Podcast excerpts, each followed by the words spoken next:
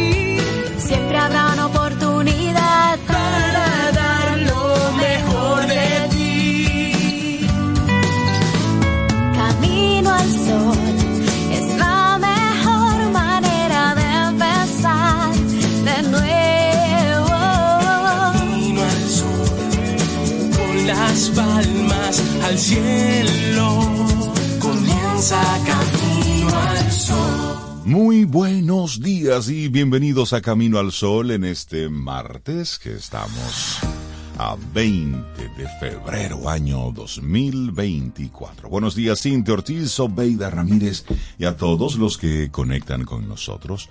Buenos días, sí, es de día, ya el sol está ahí acompañándonos. Así mismo es, Rey. Buenos días para ti, buenos días para Cintia y todos nuestros Camino al Sol oyentes. Sí, un día así como bonito. Como bonito, Pinta bonito. sí, pinta bonito. Sí, sí, sí. ¿Tú, Y ya el sol nos acompaña. ¿Cómo Así pinta es. un día bonito? A ¿Cómo ver, a ver, a ver. Buenos días. Las que nos digan los caminos al sol oyentes, ¿cómo pinta un día bonito? ¿Cómo pinta así un día bonito? Porque decimos mucho así. Sí. Y es como que algo No lo actitudinal. definimos. pero exactamente, ¿cómo sería pinta bonito para ti, pinta bonito para mí, pinta bonito para Rey? Por lo pronto, yo estoy muy bien. Gracias por preguntar. Hoy es 20 de febrero. Hoy se paga ITEVIS. Ah, eso. Importante para todo el que lleve esos numeritos, sí, para no tenga Sí. problema con ese lado. Saludos al César. Al César lo que es del César, ¿verdad? Lo que es del Entonces, César. sí, eso es un recordatorio solamente. Lo importante es la actitud camino al sol. Ah, sí. Que esa sí no tiene que ver con el César, sino contigo. Si confía en tu singularidad, Rey, sobe, abraza tus virtudes y tus imperfecciones. Me gusta, me gusta. O sea, tú eres to- el, todo el paquete. Sí. Todo Sí, el me paquete. gusta. Abraza todo el paquete.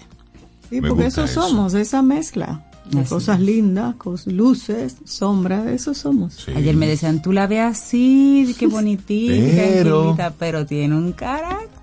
Ah, refiriéndose a ti. refiriéndose a una Sí. persona, mu- una personita muy querida. Y yo decía, ¿cómo va a ser? Ah, Ese angelito. ese angelito, ay, ese angelito tiene su lado B. Y yo dije, bueno, todo el mundo lo tiene. Claro, claro. Bueno, en este Día Mundial de la Justicia Social que se celebra hoy, 20 de febrero, pues bueno, es, es bueno que hablemos un poquitito sobre esto, que tiene como finalidad crear conciencia en la población de impulsar acciones orientadas a que exista mayor justicia social. ¿Y qué se pretende? Bueno, erradicar la pobreza, promover el empleo pleno, el trabajo decente, la igualdad entre los sexos, el acceso al bienestar social y a la justicia social para todos. Eso es lo que propone esto. Y tú lo escuchas así como que, como que muy aéreo. Día Mundial de la Justicia Social. Y digo aéreo porque son de esos temas que, que ¿quién se encarga de eso? ¿A quién se le pone el cascabel? Porque erradicar la pobreza es como, como tan amplio, ¿no? Eh, promover el, em- el empleo pleno, es decir, que todo el mundo tenga, sí, pero ¿cómo, cómo ejecutamos algo así? Pleno y decente. El trabajo decente. Óyeme, Mira, Sí, la temas- igualdad de oportunidades entre los sexos, porque eso de la igualdad entre los sexos eh, es extraño, ese concepto es la igualdad de oportunidades entre los sexos, porque de que somos diferentes, somos diferentes. Eso es así. Pero la igualdad, y, y veía una, una entrevista de, de Rafa Nadal eh, con una, una periodista española que él estaba hablando un poco sobre el tema del feminismo y él, y él le decía, él decía, yo soy partidario de la de que haya una igualdad de pago entre nosotros los atletas, refiriéndose al caso de él. Le, le dice a la periodista, pero ¿cómo así? Dice, bueno, si Serena Williams, ella genera más que yo, pues evidentemente ella debe ganar más que yo. Es decir, si ella como atleta genera más que yo, genera más ventas, más, bueno, pues evidentemente ella tiene que ganar más que yo. Y así va como un poco planteando un poco esto del tema de la, de la igualdad de condiciones. Exacto. Que de ese, es, condiciones. que, ese es un, que ese es un gran reto que tenemos por en países como los nuestros. Claro, claro. Donde tú tienes a una mujer que es presidenta de un lugar y a un hombre que es presidente del mismo sitio, en el mismo rubro, pero La lo que gana, la diferencia es importante. El hombre normalmente gana más, bajo las mismas que sea un nerdo. Sí, Exactamente. qué malo tú eres. Sí, pero esto de la, de la justicia social es importante. Sí, sí, sí. sí, plantearlo así. Sí. Pero ¿cuál es el origen de este Día Mundial de la Justicia Social? Bueno, fue proclamado este día el 26 de noviembre en el año 2007 y lo hizo la Asamblea General de las Naciones Unidas. Y a tal efecto se seleccionó como fecha de celebración de esta efeméride el día de hoy, 20 de febrero de cada año. Y para la Organización de las Naciones Unidas, la búsqueda de la justicia social universal representa el núcleo de su misión. Eso está como entredicho ahora, pero bueno. En un mundo en el que la economía afecta directamente a los sistemas ecológicos de subsistencia, hay que trabajar para que la justicia social sea una realidad. El crecimiento económico no tiene sentido si no redunda en el bienestar real y sostenible de las personas. Así es. Pero mencionemos el concepto de justicia social. Sí, ¿qué es eso? Este concepto se basa en la defensa de la igualdad de oportunidades, de la lucha contra la discriminación y defensa de los derechos de todas las personas. Rey ha estado mencionando más o menos ese concepto. Trasciende el concepto tradicional de justicia legal. Va más allá, justicia social. Todas las personas debemos tener acceso al disfrute de los derechos humanos fundamentales. El derecho a la identidad, el derecho a la supervivencia, a la expresión con libertad, a la educación, entre otros derechos, y también el derecho a ser tratado con respeto y dignidad. La justicia social promueve los derechos y las obligaciones de las personas que forman parte del colectivo social de manera igualitaria, justa y equilibrada. Y como cada Día Internacional tiene su lema, pues el lema 2024 es promover la justicia social.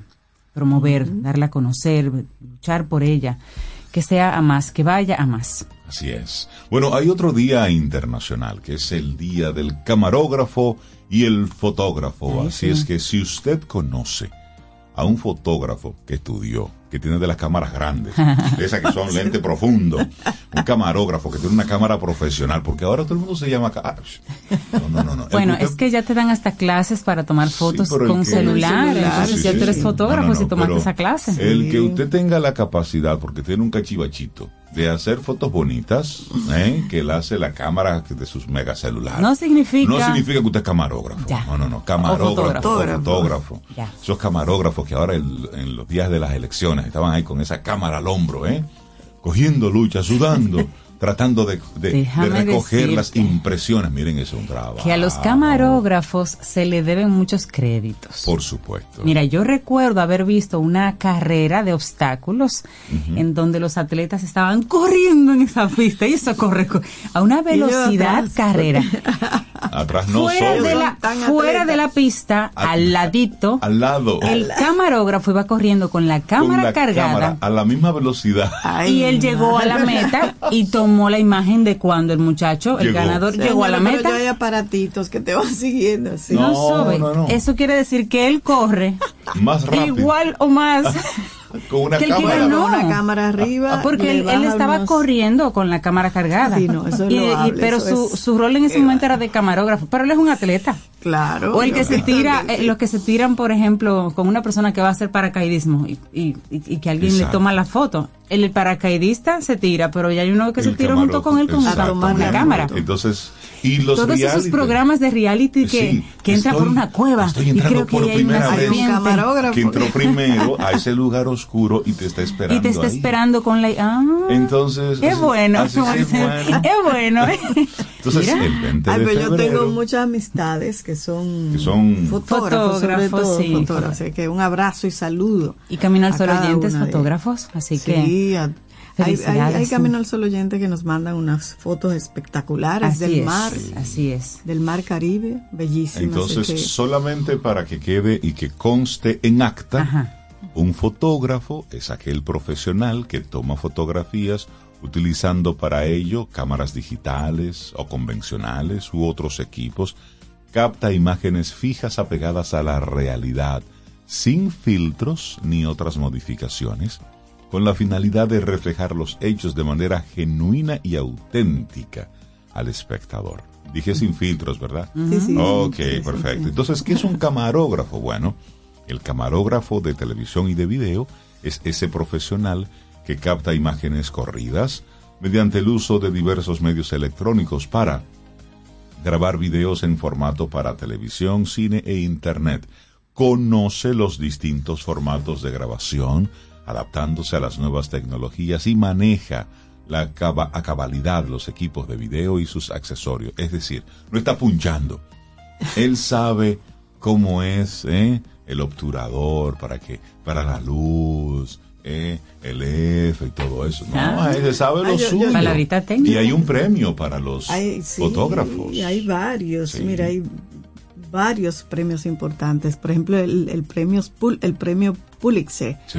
Son estos premios otorgados a los mejores trabajos de investigación periodística efectuados por periodistas, obviamente, a nivel mundial. Y a partir del año 1942 se creó la categoría Mejor Fotografía en Prensa. A mí me encanta dar seguimiento a esos premios de fotografía, porque la verdad hay gente que hace unas fotos que tú dices, pero... Que captan unas cosas. No, no, no. Hay otro, Cintia, que a ti te debe gustar mucho. Es el Wildlife Photography of the Year. Lo sigo. es un concurso hermoso. que organiza la BBC de Londres desde el año 1964 y lo hace con la colaboración del Museo de Historia Natural de Londres y se otorga el mejor premio de fotografía de la naturaleza. Ese da gusto también. Otro es el WordPress Photo. Es uno de los premios de mayor prestigio en la fotografía, en el mundo de la fotografía, y se otorga, oigan, desde el año 1955 a aquellas imágenes más impactantes del fotoperiodismo. Y otro muy conocido es el National Geographic Traveler Photos. Ese también es interesante. Es un premio otorgado por precisamente la revista National Geographic a las mejores fotografías de lugares y viajes en todo el mundo.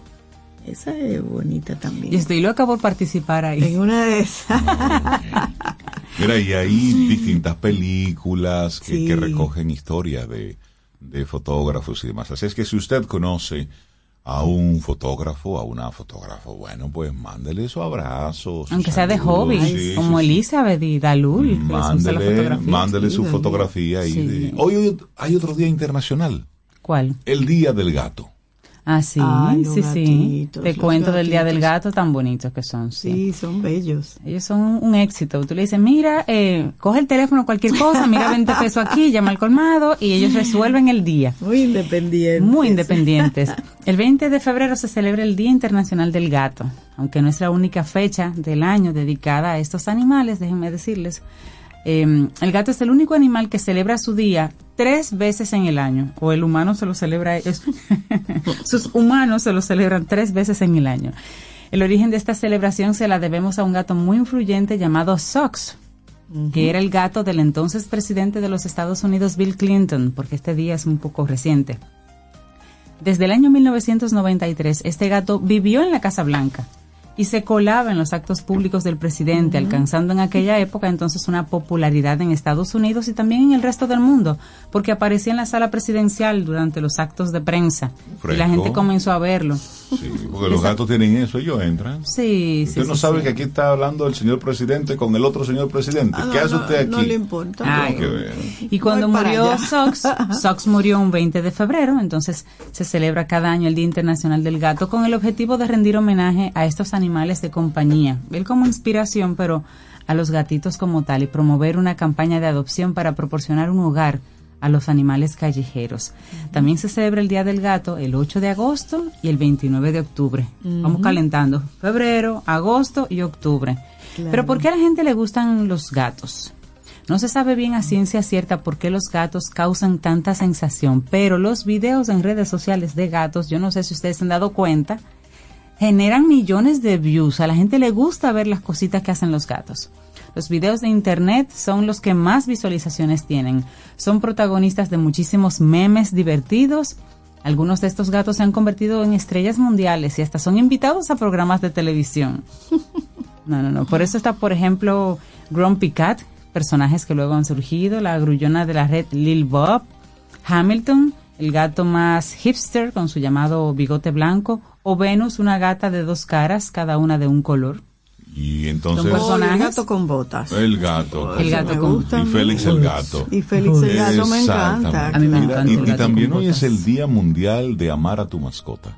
Ay, sí. ¿Y dónde está el Día del Caminadito a pie? Lo estoy extrañando. Sí, es que para todo. Junto hay. con el Día de la Pipa, que también es... en el También, día. Entonces, hoy usted fumándose una pipa, eh, celebra el Día Mundial de Amar a su mascota. ¿Cuántos días? ¿Cuántos días locos, no?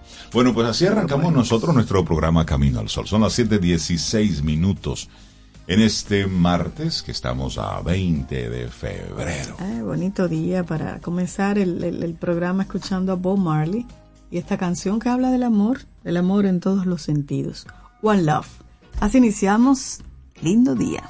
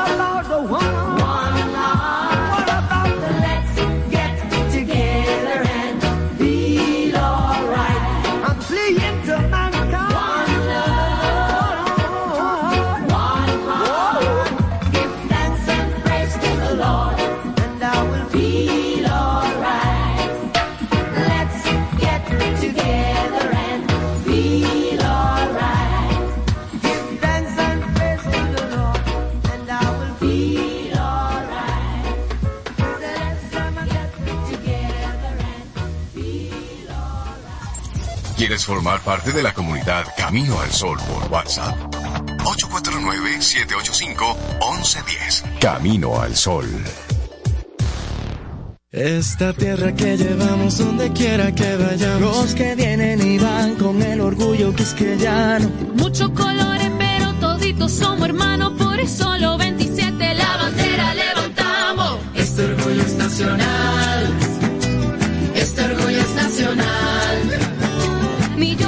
sonrisas que bañan el mar. Y la gota de sudor del que va a trabajar. El verde que nos une en todo el cibao. Lo rico de un manguito. Y un chivo guisao. Este orgullo es nacional. Este orgullo es nacional. Y es que esta isla está bendecida. De Cabo Rojo hasta Morón el sol. Brilla todos los días. Cantemos juntos, vamos familia.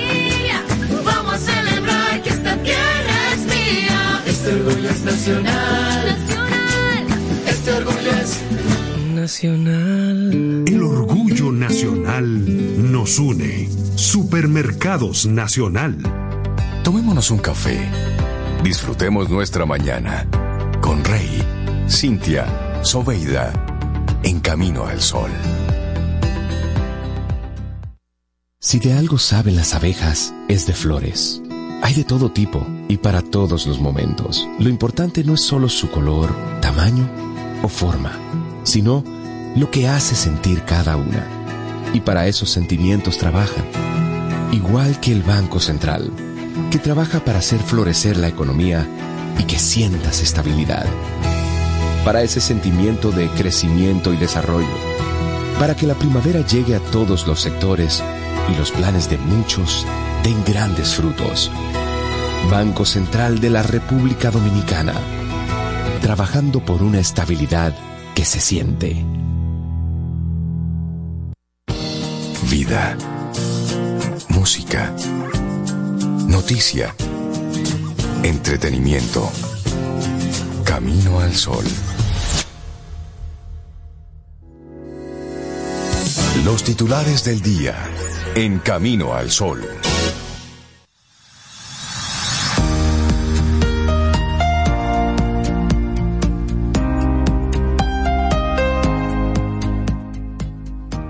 Si te perdiste nuestra actitud Camino al Sol para el día de hoy, te la voy a repetir. Dice, confía en tu singularidad, abraza tus virtudes y tus imperfecciones. Entonces la primera frase de Francisco de Quevedo, donde hay poca justicia, es un peligro tener razón. Ay, sí, un peligro. Oh, por Dios, usted ya habló ahí por buen tiempo, ¿eh? Yo no, Francisco de Quevedo. Bueno, vamos entonces a algunos de los titulares que recoge la prensa en el día de hoy. El presidente Abinader señaló que en caso de que se logre un consenso nacional sobre cambiar las elecciones municipales de fecha, ya sea para unificarlas con las presidenciales o volver a que se celebren entre el medio de una gestión gubernamental, él se uniría a ese cambio. Dijo, sobre las elecciones, casualmente estas fueron las primeras normales, solo en la parte municipal. En el 20 habían condiciones especiales. Yo pienso que no es la mejor manera una diferencia de tres meses. O la separaba dos años o se unificaban, pero ya la constitución la tiene así. Y lo que tenemos es que buscar la vía. Si hay un consenso nacional, en ese sentido nosotros nos sumaríamos a ese consenso, señaló. Y estas declaraciones del mandatario suceden luego de, la, de que la abstención electoral de este torneo, escenificado el domingo, se situara en el 53.33%, sin restar aquellos hábiles para votar que viven fuera de la República Dominicana. La abstención electoral de las elecciones municipales del 2020, las primeras celebradas de la manera en que lo establece la Constitución del 2010, fue de 50.88%. Pero eso de que, de que la unifiquen, eso estaría chévere. Así como que salimos de Estuvo un... así antes. Sí, así, así fue que yo la conocí. Sí, yo también. Pero algún genio dijo, no, pero vamos a mejorar. Y entonces la de medio término, es decir, ponerlas eh, cada dos años, eso es imposible, porque viviríamos Todo el tiempo en una- campaña y elección, campaña, que ya, conteo y que elección. ya la unifiquen y estamos ya. en eso, porque unifiquen eso. Sí, sí, sí. Aquí lo que necesitamos es trabajar, es eso. Exacto. Bueno, Rey, ampliando la información sobre la abstención, las elecciones del pasado domingo tuvieron unos de los niveles de abstención electoral más elevado del país en los últimos 62 años. Este fenómeno ha mantenido un alza a lo largo de cada proceso comicial, mostrando una constante desmotivación en los votantes. De acuerdo al último resumen de la Junta Central Electoral, el ausentismo dentro de los inscritos computados hasta el momento fue de 53.33%. No obstante, si se excluyen del ausentismo los 870 mil votantes hábiles que se encuentran registrados en el extranjero, entonces la abstención real sería de un 47.82%. Al verificar los votos emitidos en los 28 municipios con mayor número de votantes, se pudo constatar que las personas que no acudieron a las urnas en esos lugares promedian el 58.78 de sus padrones electorales. ¿Cuál fue el municipio de mayor abstención? Bueno, Ciudad Corazón, Santiago de los Caballeros, donde solo sufragó el 31.95% de los ciudadanos en condiciones de votar. Eso es poco, el 32% básicamente. El segundo lugar, con menos cantidad de participantes, fue Santo Domingo Este, donde el ausentismo alcanza el 66.5%. Y el Distrito Nacional, en él ejercieron el derecho al voto el 36.62% de los inscritos. Y algo particular con el Distrito Nacional, este ha sido un reflejo de la agudización de abstemios en las elecciones municipales. Para tener una idea, en el 2020, el 54.34 de los ciudadanos hábiles para votar no acudió al concurso comicial y el pasado domingo ese ausentismo fue de 63.38% de acuerdo a la data actual. También se redujo la cantidad de votos válidos, ya que el pasado cuatrenio 352 mil boletas fueron admitidas frente a 329 mil en este 2024. Hay que analizar eso de la Altos abstención. niveles de la abstención. Eso es cuando ya a lo mejor la gente piensa que eso no cambia nada, pero sí, Sí, hay que hay hacer. que ver qué es lo que está pasando. Sí, pero tú sabes que yo creo que, que eso también puede cambiar cuando tengamos realmente candidatos que, que ofrezcan eh, alternativas distintas. Porque yo quiero saber, yo no he escuchado, pero algún candidato de estos, de los pasados, que haya, que se haya parado y haya mostrado lo que son sus planes, es decir, que la gente, que los, comu- los comunitarios conozcan, mira, eh, la el, el que la gente sepa cuál es mi regidor, cuál es el nombre, cómo se llama, quién es que va por esta zona. Es decir, ese simple detalle, por ejemplo, te lo digo por nuestra junta de vecinos aquí en el barrio. Estábamos preguntando dos días antes, pero ven acá y al ¿Y final. quién es el ¿y quién? regidor? Entonces no están haciendo el trabajo. Sí, eso es. Porque es que yo no sé, o sea, me voy a encontrar con una sábana primero, con, una boleta, muchas cara- eh, una caras. boleta grandísima. Y con la carita chiquita. Entonces tú dices, ajá, entonces tú dices, pero, pero ¿por quién voy a votar? ¿Por el aire? ¿Por nadie? Entonces también hay mucha responsabilidad de los mismos políticos. Sí, yo de pienso darse a que conocer. algunos mostraron sus propuestas, pero como en círculos muy reducidos. Muy Eso tienen que hacerlo Entonces la eh, gente no sabe. más efectivo. Y los regidores concentrarse en el En espacio de la gente a quien ellos van a no es, en, representar. no es en las redes sociales, No, es en, y el, en la también calle. uno, Rey, hacer su la tarea. responsabilidad como ciudadano también es indagar sobre Bu- quiénes son, averiguar. porque no es de que, que porque va a vot- quién me va a representar a mí. Pero ¿dónde está, Ahí por ejemplo? es- ¿Quién va a hablar por mí? ¿Y dónde, y, y dónde está el, el currículum de esa persona? Es decir, yo como ciudadano, ok, ¿cómo se llama José? Pero ¿quién es José? ¿Y qué ha hace? hecho Vive en la José? zona y que ¿Por qué él se merece mi voto? Eso es un nivel de madurez que todavía no hemos alcanzado, pero hacia allá es que debemos ir. Exactamente. Y nosotros como ciudadanos, como ciudadanas, Empujar y exigir eso. debemos Claro, empujar y exigir. Totalmente. Sí. Es eso para que haya un voto de conciencia. Porque mientras tanto los partidos no Mira, les importa. Sobe, a mucha Cuando tú- gente las, las elecciones... Ah, que el domingo es que hay elecciones. Sí, alguna gente andaban perdidos, sí, que no Exactamente. sabían, cierto. Pero cuando tú le, le sientes ese peso de, de impacto a tu, a tu, a tu voto, tú lo haces, tú lo ejerces con ese nivel de conciencia, porque tú sabes que eso cambia, puede cambiar tu vida Claro. o la de tu sector. Bueno, vamos a cambiar de tema. El ministro enviará propuesta de reforma a la ley de las Fuerzas Armadas para corregir vacíos y dualidades.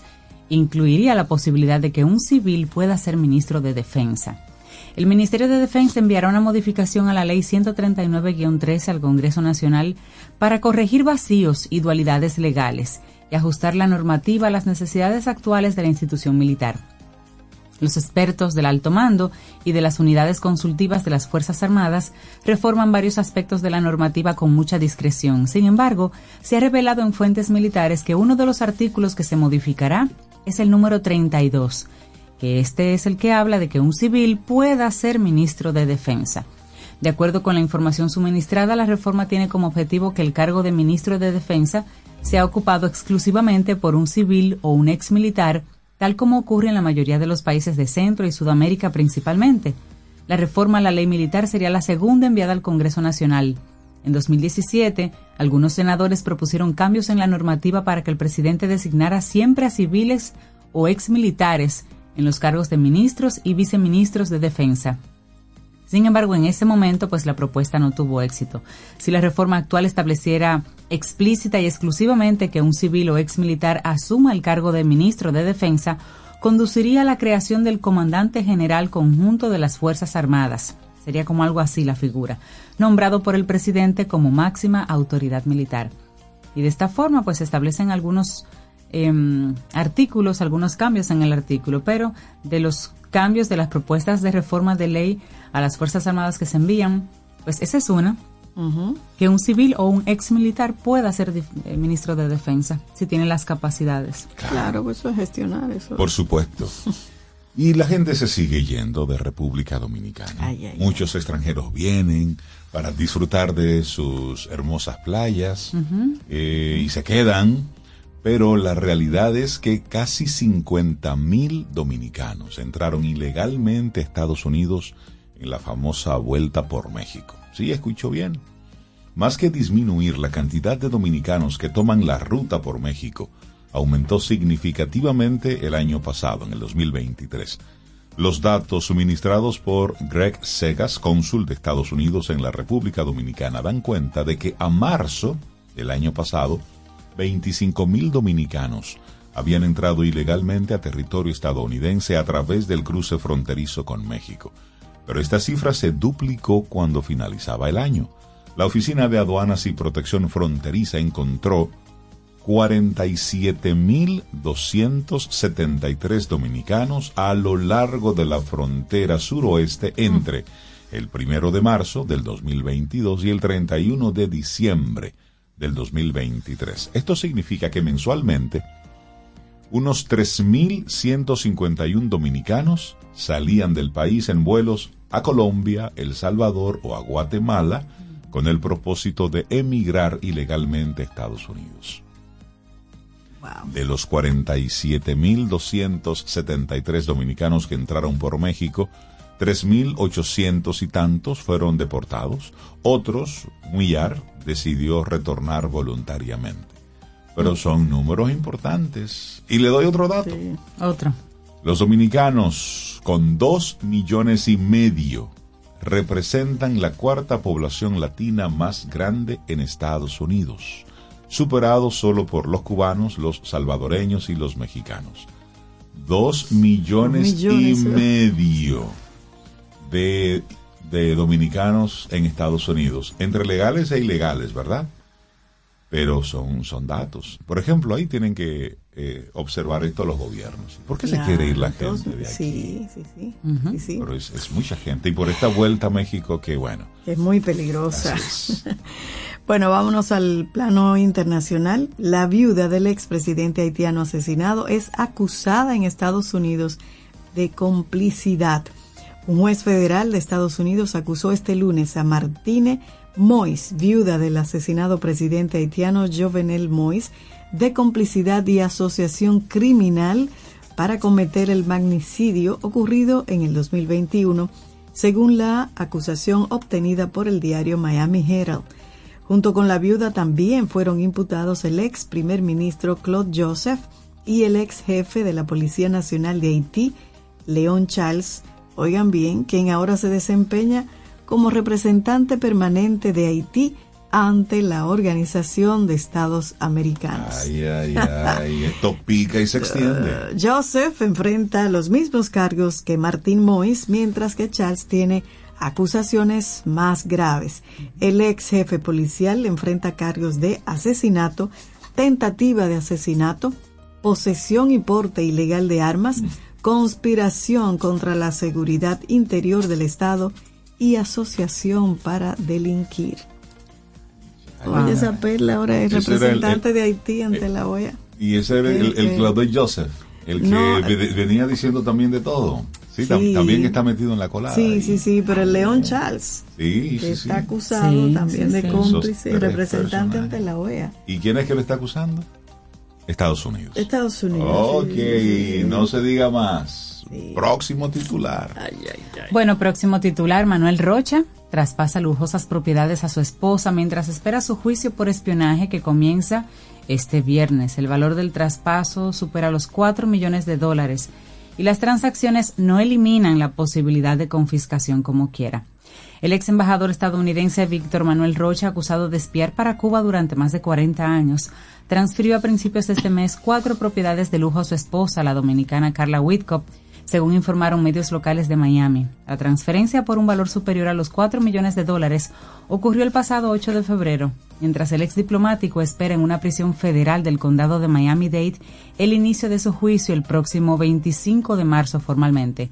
Rocha, de 73 años, fue detenido el 1 de diciembre de 2023 bajo cargos de actuar como agente secreto de los servicios de inteligencia cubanos a lo largo de su extensa carrera como diplomático en las Américas, la cual terminó esta carrera en el año 2002.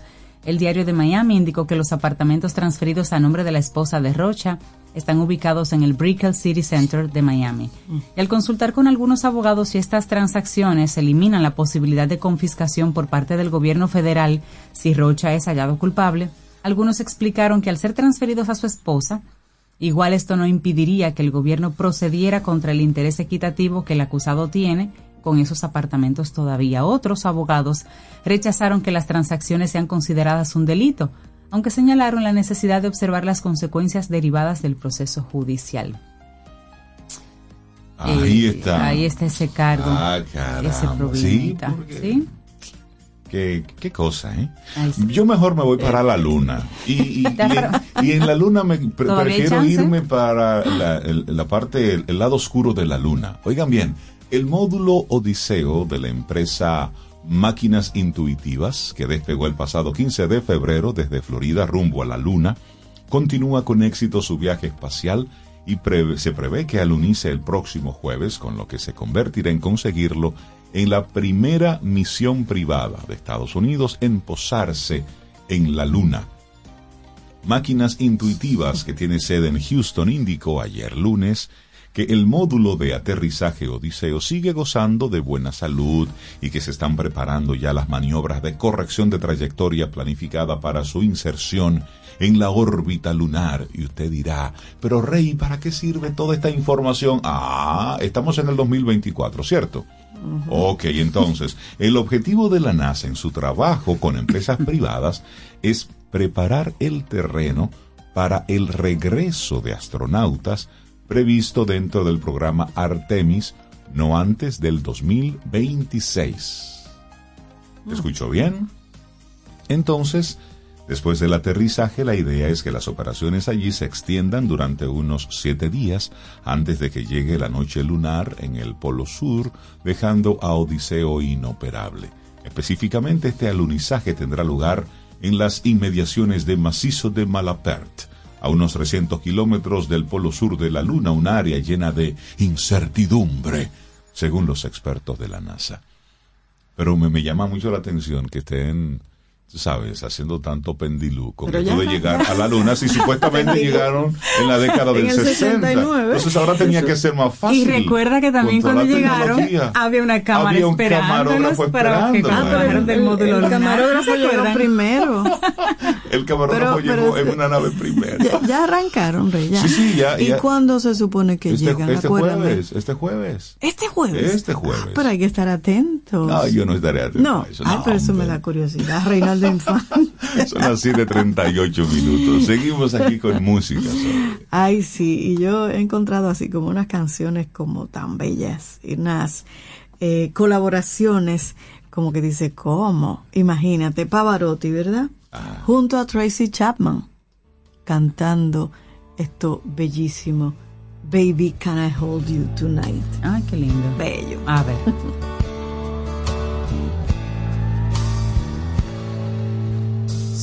sorry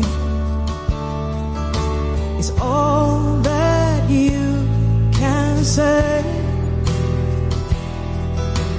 Years gone by and still words don't come easily. Like sorry, like sorry.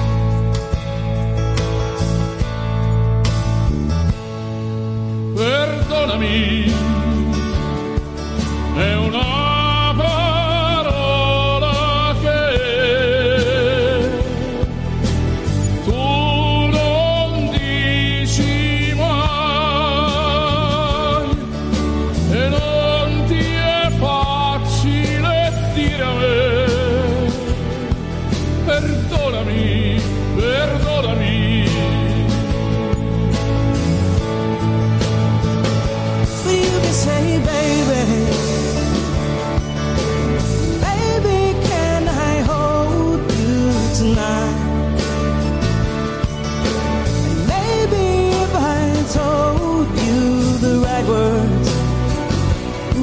at the right time,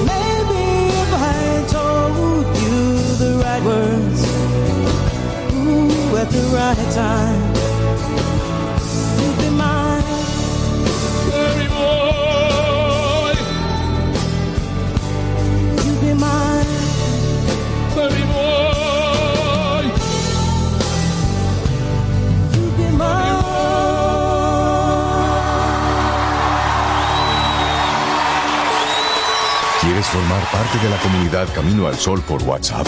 849-785-1110. Camino al Sol.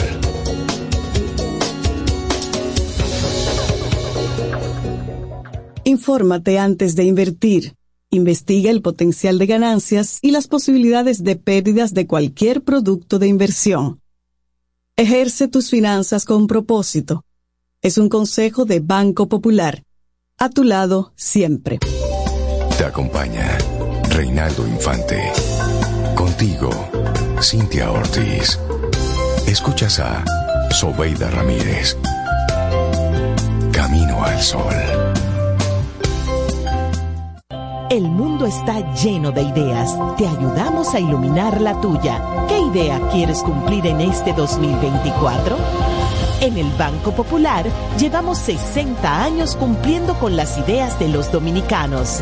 Día a día construimos un porvenir donde cada idea tenga el poder de transformar nuestra sociedad y nuestras vidas. El Banco de las Ideas, 60 años cumpliendo. Popular, a tu lado siempre. Tomémonos un café. Disfrutemos nuestra mañana con Rey, Cintia, Soveida, en camino al sol.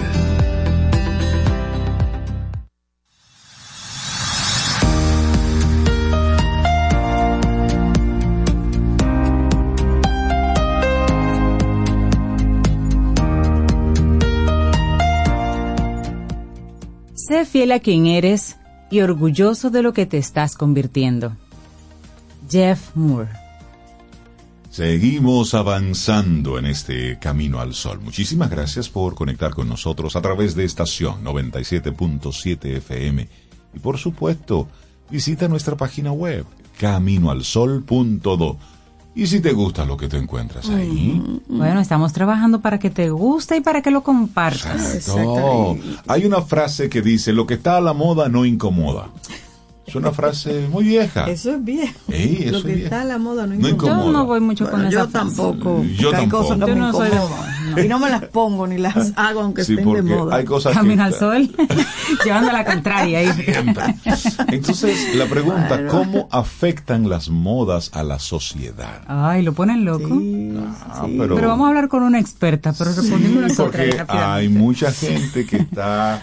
eh, Pendiente de No, eso. y en Estados Unidos, por ejemplo, hay mucha gente con los visores nuevos de Apple Ah, eh, manejando eh, en el tren, caminando. Entonces, Yo, a mí eso me parece muy entonces- extraño. Tal vez estoy atrasada No, en lo que la- viene a no, futuro, pero óyeme. como que todavía no encajo ahí. Mucha, muchos de las personas que han Sí. estado subiendo estos videos han dicho que no, que eso es- era una broma, que no le estaban utilizando realmente, pero... pero- Entonces, es tanto así que la Autoridad de Transporte de Estados Unidos recordó que cuando usted esté frente al volante de un vehículo, su prioridad es tener las manos Claro. en el volante, independientemente de que ese vehículo sea, eh, sea Autónomo. autónomo. Autónomo. Porque se vea, se ve, se vea mucha gente en un vehículo Tesla, por ejemplo, puesto con estos, con estos artefactos, descuidando lo el más vehículo que importante. maneje y yo voy mirando otra cosa. Entonces No, hablemos un poco, que, no hablemos sé. entonces un poco de esto, de, de- de- Claro. de las modas con la sociedad. Ok.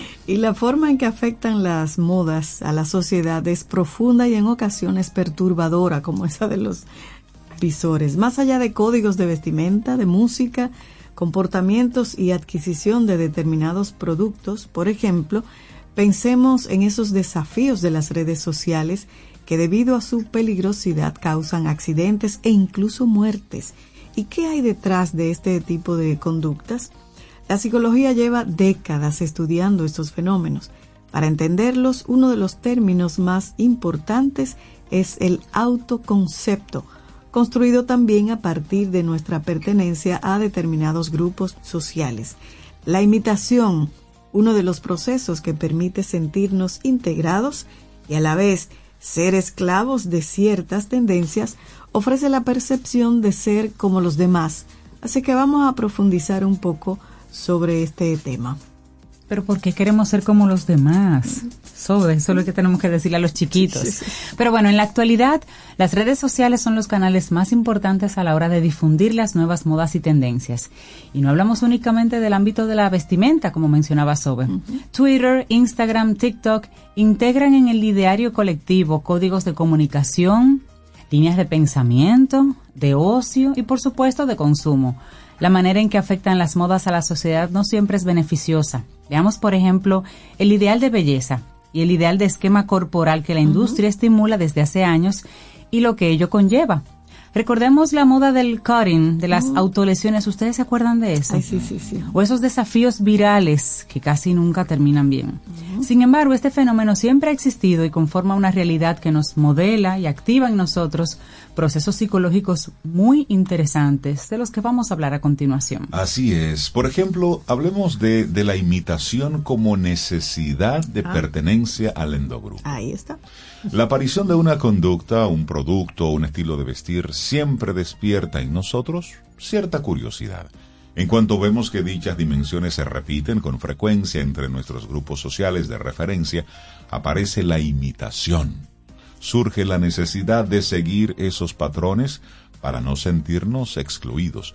Los psicólogos sociales Henry Tafel y John Turner quienes desarrollaron la teoría de la identidad y comparación social en un trabajo referenciado por la Academia Americana de Psicología.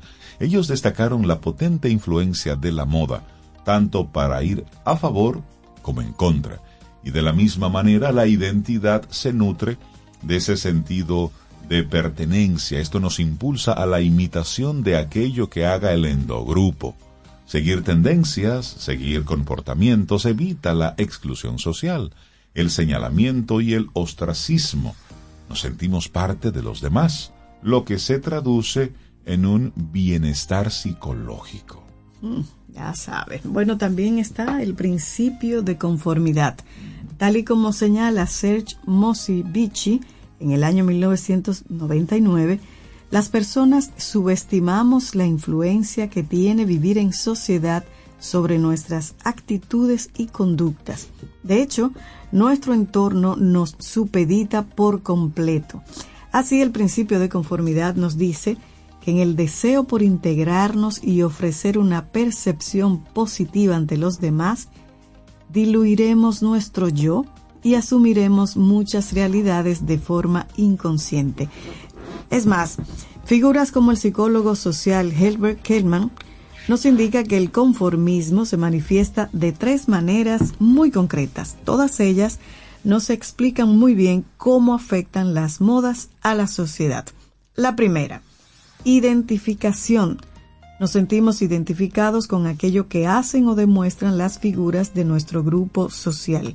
Luego está la internalización. Integramos en nuestros estratos psicológicos los patrones conductuales y actitudinales de los demás y lo hacemos para no sentirnos excluidos. Y luego el cumplimiento. Demostraremos nuestra sintonía con ciertas modas y tendencias, aunque a veces en privado la fascinación no sea absoluta o no siempre estemos de acuerdo. Pero para, Para que parezca. que nos acepten, decimos que sí. ¿Y por qué lo hacemos? Por la tercera, por la necesidad de aprobación y validación. Si hay una necesidad que evidenciamos desde edades muy tempranas, es la de recibir la, apro- la aprobación de las personas en nuestro entorno. También la validación de nuestro entorno más cercano, la familia, por ejemplo. Es así como reforzamos la identidad y la autoestima. No somos islas solitarias, sino organismos vivos que conviven en sociedad y que requieren de validación para tener una sensación de unidad y de seguridad. Asumir modas, llevar a cabo unas mismas prácticas, favorece que el resto nos vea como parte del grupo. La imitación conduce a la integración y ello nos ofrece numerosos refuerzos positivos que son básicos para muchas personas. Entonces esa necesidad de aprobación y validación hace, como tú dices, Exacto. que hagamos cosas que en lo privado no estamos de acuerdo, pero a lo público debemos Para parecer nos- que sí. Para que nos acepten. Exacto, y esto nos lleva al punto número cuatro, al contagio emocional. Si nos preguntamos cómo afectan las modas a la sociedad, es imprescindible hablar de emociones. Cuando vemos un objeto, se repite un comportamiento o tipo de ropa, sufrimos un contagio emocional. De pronto, se propaga un estado de emociones de una manera similar a lo que puede suceder en un concierto disfrutando de la música. Hay fascinación, hay curiosidad y deleite. Seguir una moda no solo facilita la integración social, también nos inunda de una serie de emociones de valencia positiva que nos animan a la imitación. Las modas también incentivan la sugestión emocional, es decir, hay una inclinación inconsciente hacia la aceptación de esas conductas que llevan a cabo los demás. Estamos hablando para que entendamos esto, ujú. qué es lo que ocurre desde la psicología, ese efecto de si tú lo haces, yo también. O mucha gente lo hace.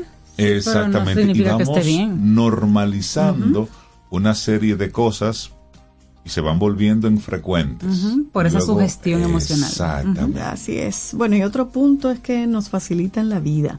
Imaginemos que tenemos una fiesta este fin de semana y no sabemos qué ponernos. Algo que facilitan las modas y tendencias son atajos mentales para no pensar demasiado. En este caso bastaría solo con elegir esa ropa que justo ahora viste la mayoría. Si la realidad está llena de opciones, el hecho de seguir tendencias acorta nuestras decisiones y tiempos de reflexión. Basta con hacer lo mismo que otros hacen. Bueno, ¿y por qué hay personas más vulnerables al efecto de las modas? La forma en que afectan las modas a la sociedad es muy variada desde un punto de vista psicológico, pero los más vulnerables a este proceso son los jóvenes, en especial los adolescentes. La generación Z tiene por término medio una gran presión a la hora de mantenerse en sintonía con las modas que aparecen en las redes sociales. Para este cerebro, este cerebro juvenil, la necesidad de pertenencia es un instinto crucial.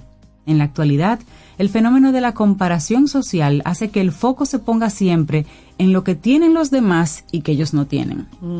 Cumplir con unos supuestos cánones y modas es como una férrea religión que trae a su vez entonces tormentos y muchos problemas de salud mental, como estamos viéndolo. Pero trabajos realizados como uno, por ejemplo, que hizo la Universidad de Ahman en los Emiratos Árabes, resalta cómo las redes sociales son clave en la construcción de la identidad de los más jóvenes. Esa falta de madurez en su personalidad entonces los hace más susceptibles a los comportamientos del endogrupo que asumen por mera imitación solamente para no sentirse rechazados. Y ahí es donde entra el trabajo de- Delicado, delicado. de, de los Y padres. reforzar la autoestima. Por supuesto. uf, Entonces, ¿qué ocurre? Que una moda es mucho más que una forma de manipulación social. Es un ideario cargado de significados que las personas asumimos por curiosidad, por identificación real o por deseo de pertenencia. ¿Y cuáles son los factores que nos hacen más proclives a ello? Bueno, mayor sugestionabilidad, pensamiento conformista, menor pensamiento crítico, deseo de integración al grupo, miedo a ser señalados o excluidos, una identidad y personalidad menos formada, baja autoestima y necesidades de refuerzos sociales. Epa, una lista ahí de checklist para revisarnos. Bueno, y para concluir, solo cabe señalar que todos, en cierto grado, asumimos muchas modas por simple deseo o interés. La clave está en discernir lo que nos conviene, lo que es saludable y enriquecedor de aquello que no lo es. En el presente es frecuente que surjan tendencias tan irracionales como disonantes. Tener criterio para saber qué tendencia ignorar también es salud. Eso es lo importante. Discernir. Discernir, pensar, pensar. ese cerebro para que pueda tomar decisiones. Ay, sí. Bueno, ¿cómo afectan las modas a la sociedad? Fue nuestro, nuestra reflexión comentada en el día de hoy aquí en Camino al Sol. Y entonces, y si escuchamos a Shaki después. Ay, sí, Shakira. Y esa canción hermosísima, ¿eh? De la película que ella hizo. Ah, ahí está. sí, sí, sí. De Gabriel García Márquez. Oh, Ah, sí, esa- Ay, amores. Digo, no la canción, la- La- el texto, el texto. la narrativa, Eso. La novela. Es Shakira ella. Es Shakira. Ay, mi bien, ¿qué no haría yo por ti?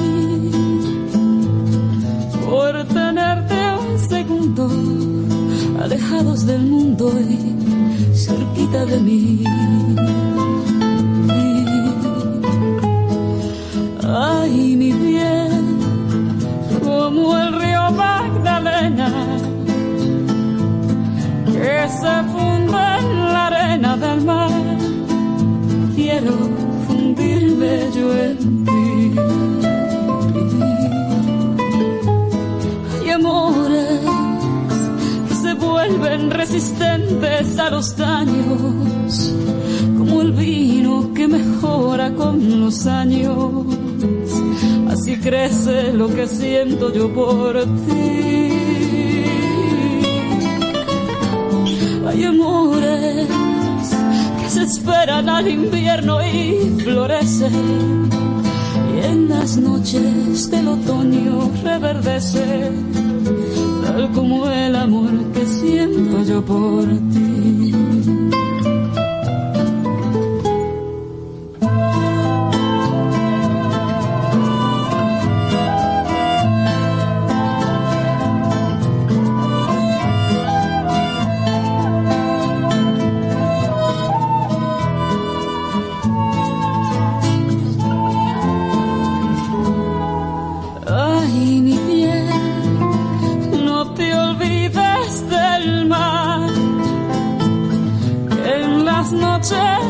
Visto llorar tantos recuerdos de ti. Ay, mi bien, no te olvides del día que separó tu vida de la pobre vida que me tocó vivir.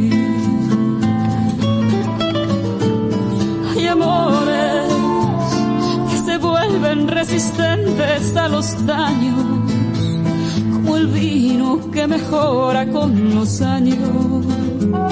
Así crece lo que siento yo por ti. Hay amores que parece que se acaban y florecen y en las noches del otoño reverdece, tal como el amor que siento yo por ti. Yo por ti, por ti, como el amor que siento yo por ti. ¿Quieres formar parte de la comunidad Camino al Sol por WhatsApp? 849-785-1110. Camino al Sol.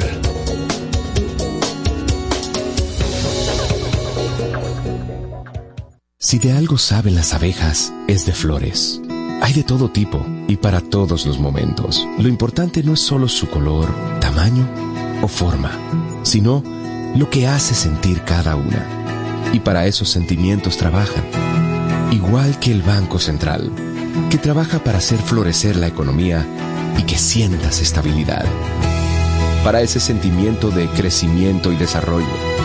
Para que la primavera llegue a todos los sectores y los planes de muchos den grandes frutos. Banco Central de la República Dominicana. Trabajando por una estabilidad que se siente. Tomémonos un café. Disfrutemos nuestra mañana con Rey, Cintia, Soveida, en camino al sol.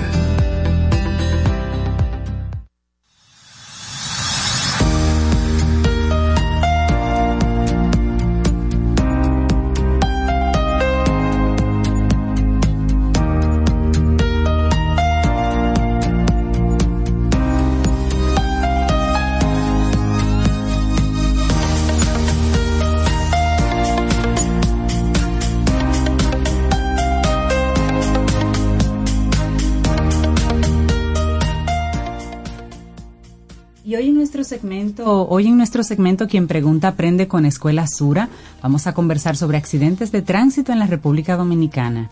Y hablar- hablaremos de estadísticas, señores, estadísticas y de cómo aporto yo, de cómo aportas tú para reducirlos. Un tema que nos ocupa a todos, ya que la educación vial es fundamental para disminuir los siniestros en las vías y proporcionar entornos seguros para la población en general. Así que no te vayas, no te desconectes, que en un ratito recibimos a nuestro profesor invitado de hoy. Quien pregunta aprende con Escuela Sura. Así es, vamos avanzando en este camino al sol.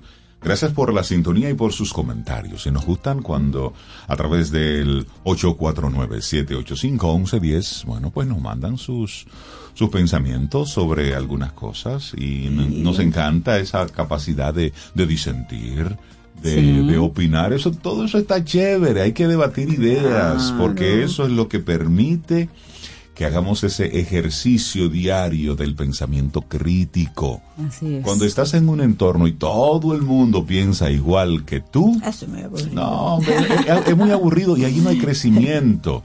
Son esas voces disidentes las que te ponen a ti a pensar, ¿por qué pienso lo que pienso? Claro. Darle una oportunidad al otro. Y mira algunos comentarios que de- a propósito de Camino al Sol Oyente, cuando hablábamos de, de los camarógrafos, dice, dice Elizabeth, y el camarógrafo del concierto de Juan Luis, ese corrió, grabó y bailó.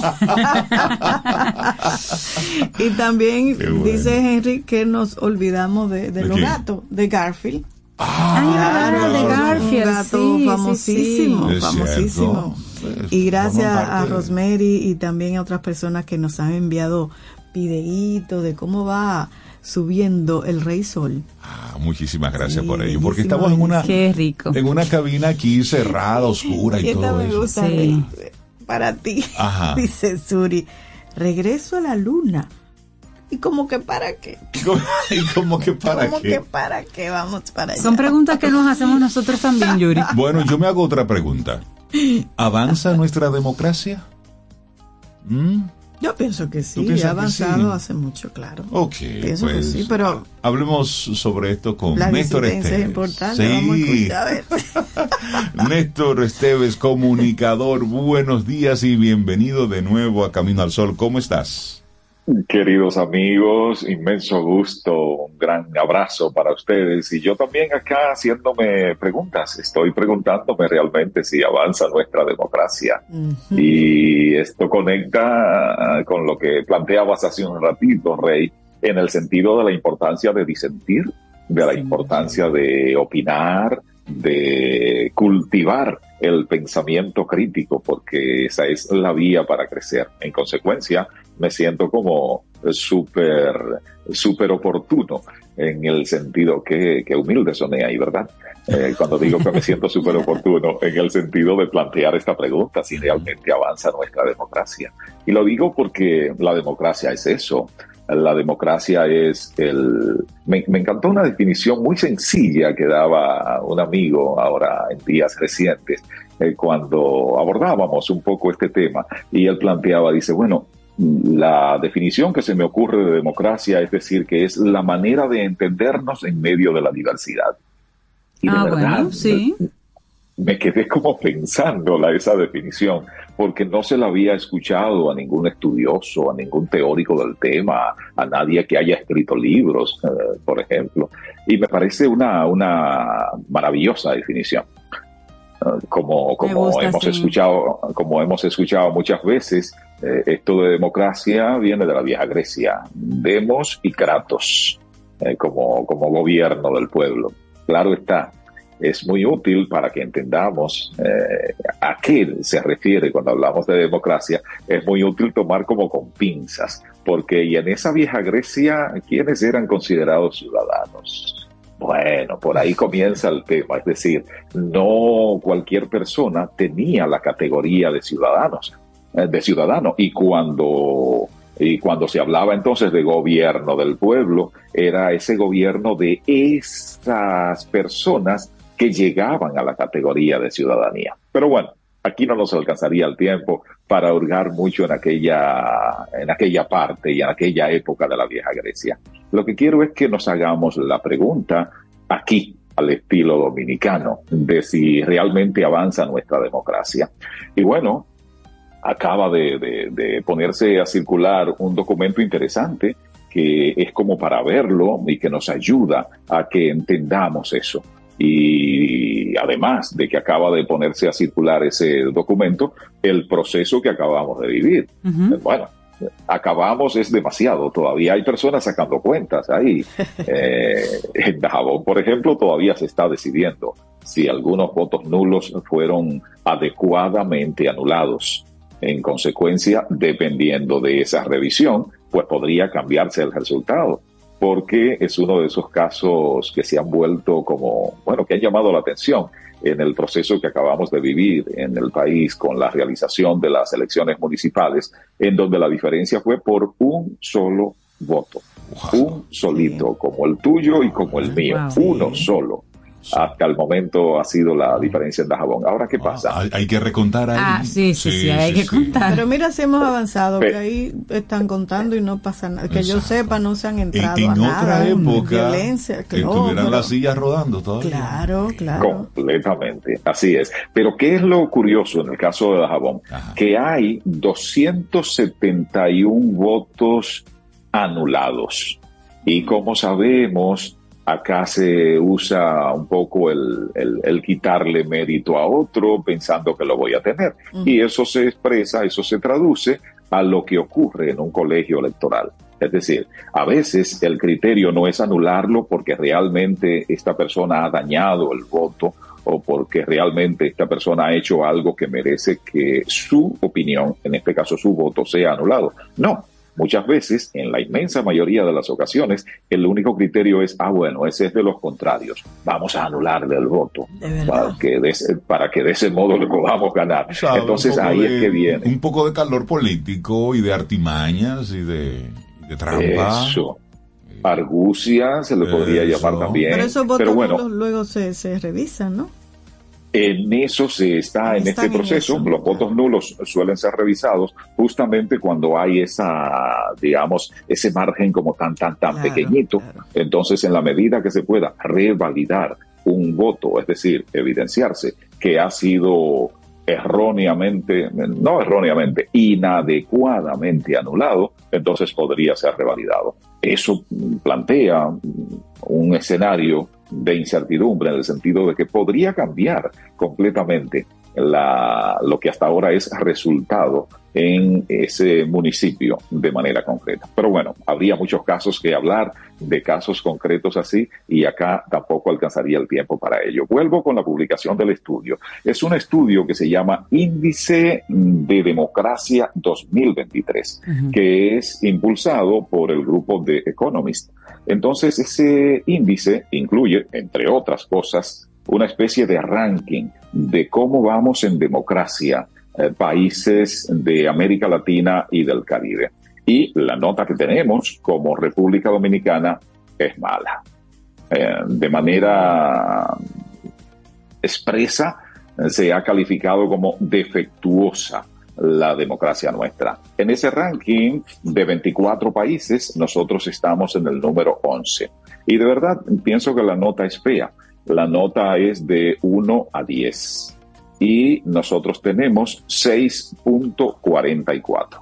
Es como si en un examen de 100 sacaste 64. 64. Y, Exacto. y para mí, yo- bueno, yo no, No pasa, no en pasa. mi vida, Con eso exacto, en mi con vida, eso no se pasa. en mi vida no de estu- pasa. en mi vida de estudiante no he estado No. acostumbrado a esas notas. Si alguien se conforma con 64, bueno, pues allá usted que se conforma con eso.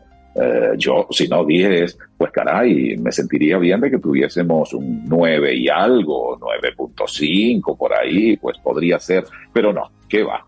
Ah, Mira, ni siquiera llega en ese, país. en la- ese tema, el que tengamos un 80 es una gran cosa y sería una gran diferencia como país. Bueno, Ur- Uruguay, que es que está a la cabeza en América Latina, tiene 8.66. Ay, bueno. es decir, no tiene 80, tiene 86. Bueno, Ujú. redondeando tendría como Y a 87. la cabeza, es el, el más alto. Eh, Chile está llegando casi a 80 porque tiene 7.98. Ok.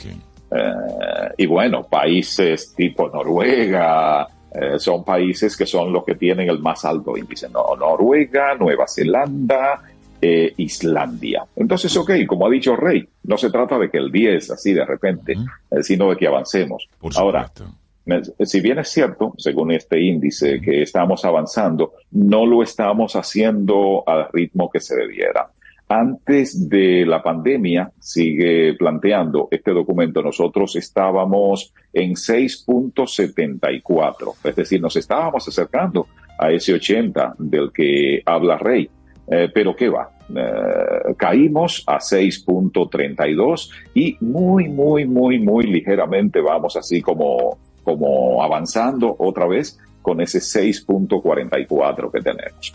¿Y por qué estoy planteando este tema de la democracia? Bueno, por lo que decíamos al comienzo, porque es el modo de entenderse en la diversidad. Y es aquí la conexión entre la comunicación y este tema que hoy estamos abordando. ¿Cómo nos entendemos? Eh, bueno, pues abordándonos, comunicándonos adecuadamente. Si la idea es que aquel es el que sabe y aquel es el único que entiende cómo es, entonces, bueno, eh, ¿y yo dónde quedo? ¿Yo cómo hago para que nos entendamos? Entonces, esa capacidad para entendernos a través de la comunicación es lo que nos ayuda a aumentar, a mejorar la nota en ese ejercicio democrático. Y bueno, ahora que se habla de alta abstención, por supuesto, y es un tema que también quiero tomar así como con pinzas, eh, porque ha sido un argumento de quien no obtuvo los votos que decía que iba a obtener en este proceso. Ha sido fundamentalmente el argumento de wow, de cuán, cuán alta abstención. De hecho, se llegó a hablar en un momento del 70%, pero ya después, las aguas un poco volviendo a su nivel, hemos caído en la cuenta que no, que la real, real, real es de 47.82%. Es decir, con un, un cálculo sencillo, qué cantidad de personas habilitadas para votar eh, ha presentado, tiene el padrón de la Junta Central Electoral. Y pasando entonces, conciliando esta cantidad con el número de personas que realmente ejerció el derecho al sufragio. Se hablaba de 8.7 millones eh, para votar, pero eso está incluyendo casi un millón, 800 mil y más de dominicanas y dominicanos que viven en el exterior. Esos dominicanos, esas dominicanas, no estaban convocados a participar en este proceso, porque no tenemos alcaldías ni nada que se le parezca en el exterior. Eh, lo- las representaciones de Estado en el exterior están con los diputados de ultramar. Digo las representaciones a cargos electivos, porque el cuerpo diplomático eh, es representación de Estado en el exterior, pero ese no es el tema ahora, es decir, es cargos electivos. Entonces, reduciendo esa cantidad, ese cincuenta y tanto se reduce a un 47.82, que como quiera es alto, que es Sí, el- el por ciento más alto de los últimos procesos. Y esto entonces, eh, a lo que quiero apelar es a que no pase solo como un argumento de campaña, como una especie de derecho al pataleo o patada de ahogado, hay quien prefiere llamarle a esto. No, es muy útil que quien se dedica a la actividad política, pero quien no se dedica a la actividad política y sí vive en sociedad, vive acá en la República Dominicana, trate de buscar un poco más. Es decir, ¿qué significa esto? Que se va perdiendo la confianza en quienes se dedican a la actividad política, que se pierde la confianza en las instituciones. ¿Cuál es la que las personas, que las personas van dejando de creer, que el ciudadano y que la ciudadana no se siente representado en quien llega a determinado cargo por esta vía. Y además, Que y- ya- y además de todo eso, Néstor, y discúlpame que te, te interrumpa, a eso se suma luego esa, eh, esa sensación de total. ¿Y para qué? Sí, todos son iguales. Si no va a pasar. Exactamente. Y el individualismo. Yo Y resuelvo eso- lo mío. Y eso nos lleva entonces a un... eh, nosotros mismos nos vamos anulando. Es decir, nos vamos haciendo a un lado. Sí. Y eso no es Entonces, Claro que no. eh, eh, conectando esto con la democracia, entonces es un peligro. Es decir, si es eso lo que está pasando, hastío, incredulidad, desconfianza, no representación, si es eso, vamos mal. ¿Se quiere que vayamos al caos o queremos mantenernos como una sociedad organizada en donde, bueno, pensamos diferentes, preferimos diferentes, tenemos equipos de pelota diferentes, tenemos partidos diferentes, pero terminamos entendiéndonos y entendiéndonos como se ha establecido que nos entendamos. Y esto, bueno, ya se ha estado planteando por ahí si volver a unir las elecciones, porque de ese modo quizás la gente se entusiasma un poco más. Bueno, bueno, vamos a tomar eso con pinza también, porque quizás la fiebre no está en la sábana. Quizás estamos buscando un remedio que no es el remedio adecuado para el mal que de verdad esto representa. ¿Y cómo nos enteramos? Bueno, pues buscando un poco más, no solo ofreciendo estas salidas salomónicas, no, ejercitándonos en democracia. Y la democracia implica que nos escuchemos, que nos critiquemos, que ponderemos el punto de vista ajeno, que entendamos la posición del otro, no para yo necesariamente sumarme a la posición del otro, no, porque entendiéndola, entonces nos encaminaremos a entendernos.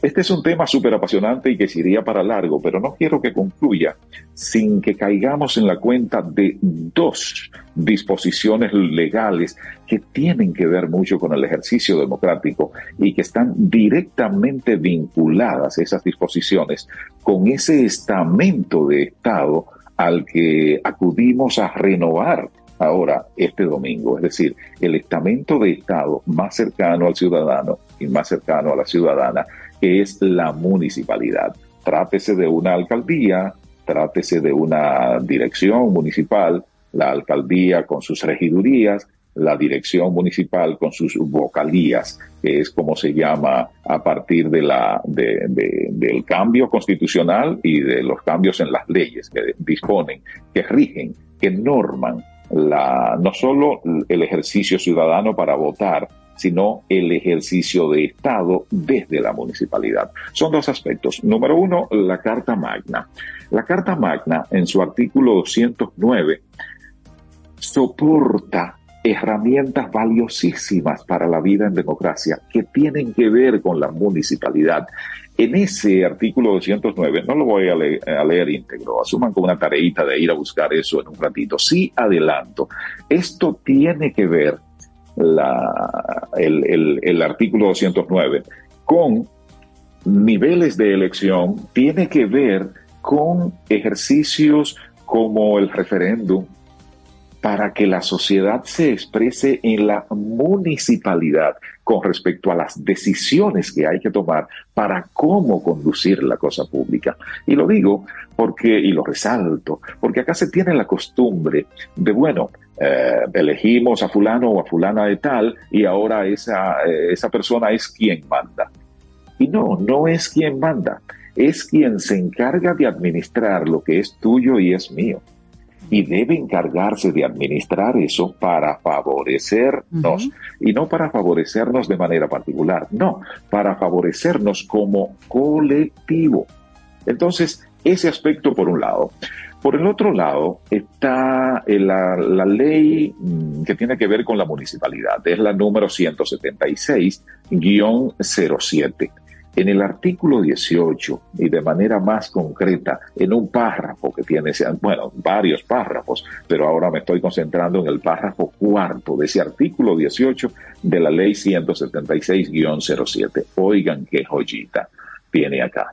Los ayuntamientos podrán solicitar la delegación de determinadas competencias al gobierno central oigan, oigan esto, ahora hay que se pone bueno, respondiendo a la demanda de la población y a partir de la demostración de que pueden hacer un ejercicio de las mismas más eficiente, eficaz, transparente y participativa. Eso es ejercicio democrático. Cuando caigamos en la cuenta de esas disposiciones contenidas en la ley que soportan el ejercicio de la municipalidad, tomando en cuenta a la ciudadanía, entonces caeremos en la cuenta de que nosotros tenemos un derecho que va muchísimo más allá de depositar un voto cada cuatro años, ya sea para el nivel municipal, ya sea para el nivel congresual, ya sea para el nivel presidencial. Se trata de mecanismos para que realmente participemos y participando, entonces podamos, podamos mejorar nuestra calificación. Y no solo por mejorar la calificación en el ranking, no, es por lo que ello implica en términos de incidir en lo que tiene que ver con la vida tuya y con la vida mía, en lo que es. tiene que ver con nuestras vidas, en lo que tiene que ver con bienestar, que es para lo que sirve vivir en sociedad. Y ahí nos hacemos entonces esa pregunta, ¿eh? Vamos avanzando. Néstor, muchísimas gracias por tocar este tema, por compartirnos esta, esta pregunta y al mismo tiempo invitarnos a, a reflexionar en base a datos. Porque lo que no se mide, no se mejora. Néstor, que tengas un excelente día. Muchísimas gracias. Excelente tema, gracias Néstor. Gracias, Néstor. Bueno, y seguimos con esta canción hermosísima también, así que habla de, esta habla de desamor, digo yo. La otra de Shakira hablaba así como de amores, pero esta de desamor. Ivette Cepeda. Ah, no con Ivette Cepeda. Sí, claro. Ah, yo pensaba que no íbamos con Joan Manuel. Ah, bueno, pues si tú quieras Joan Manuel, no hay problema. Vámonos con Joan Manuel. Sí, sí, sí, esto sí. que tiene como título A quien corresponde. Eso como un boche fino. Dale en volumen para que escuchen.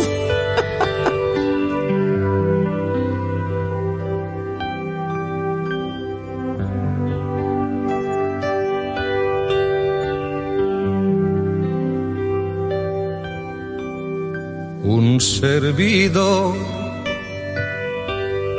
Joan Manuel Serrat, casado mayor de edad, vecino de Camporudón, Girona. Hijo de ángeles y de José, de profesión cantautor, natural de Barcelona, según obra en el registro civil. Hoy lunes lunes 20 de abril de 1981 con las fuerzas de que dispone, atentamente expone dos puntos. Que las manzanas no huelen, que nadie conoce al vecino, que a los viejos se les aparta después de habernos servido bien. El mar está agonizando, que no hay quien confíe en su hermano. Que la tierra cayó en manos de unos locos con carne. El mundo es de peaje y experimenta todo es desechable y provisional, que no nos salen las cuentas, que las reformas nunca se acaban, que llegamos siempre tarde, donde nunca pasa nada.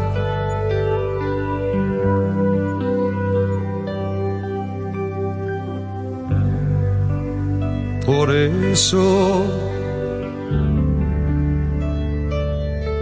Y muchas deficiencias más que en un anexo se especifican. Sin que sirva de precedente respetuosamente suplica se sirva tomar medidas y llamar al orden a esos chapuceros que lo dejan todo perdido en nombre del personal. Pero hágalo urgentemente para que no sean necesarios más héroes ni más milagros para decentar el local. No hay otro tiempo que el que nos ha tocado. Acláreles quién manda y quién es el mandado. Y si no estuviera en su mano poner coto a tales desmanes, mándeles copiar cien veces esas cosas no se hacen.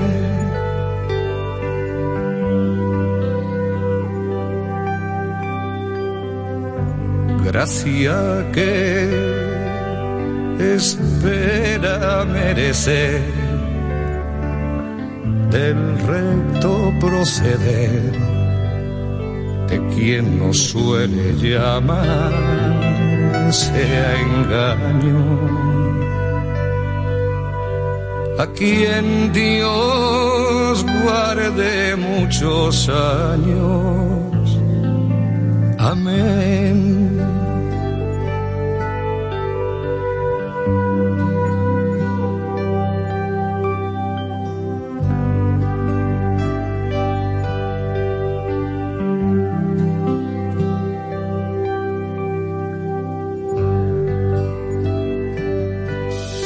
¿Quieres ser parte de la comunidad Camino al Sol por WhatsApp?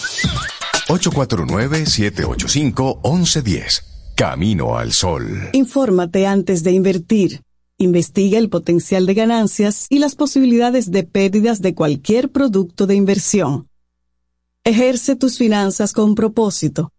Es un consejo de Banco Popular. A tu lado siempre.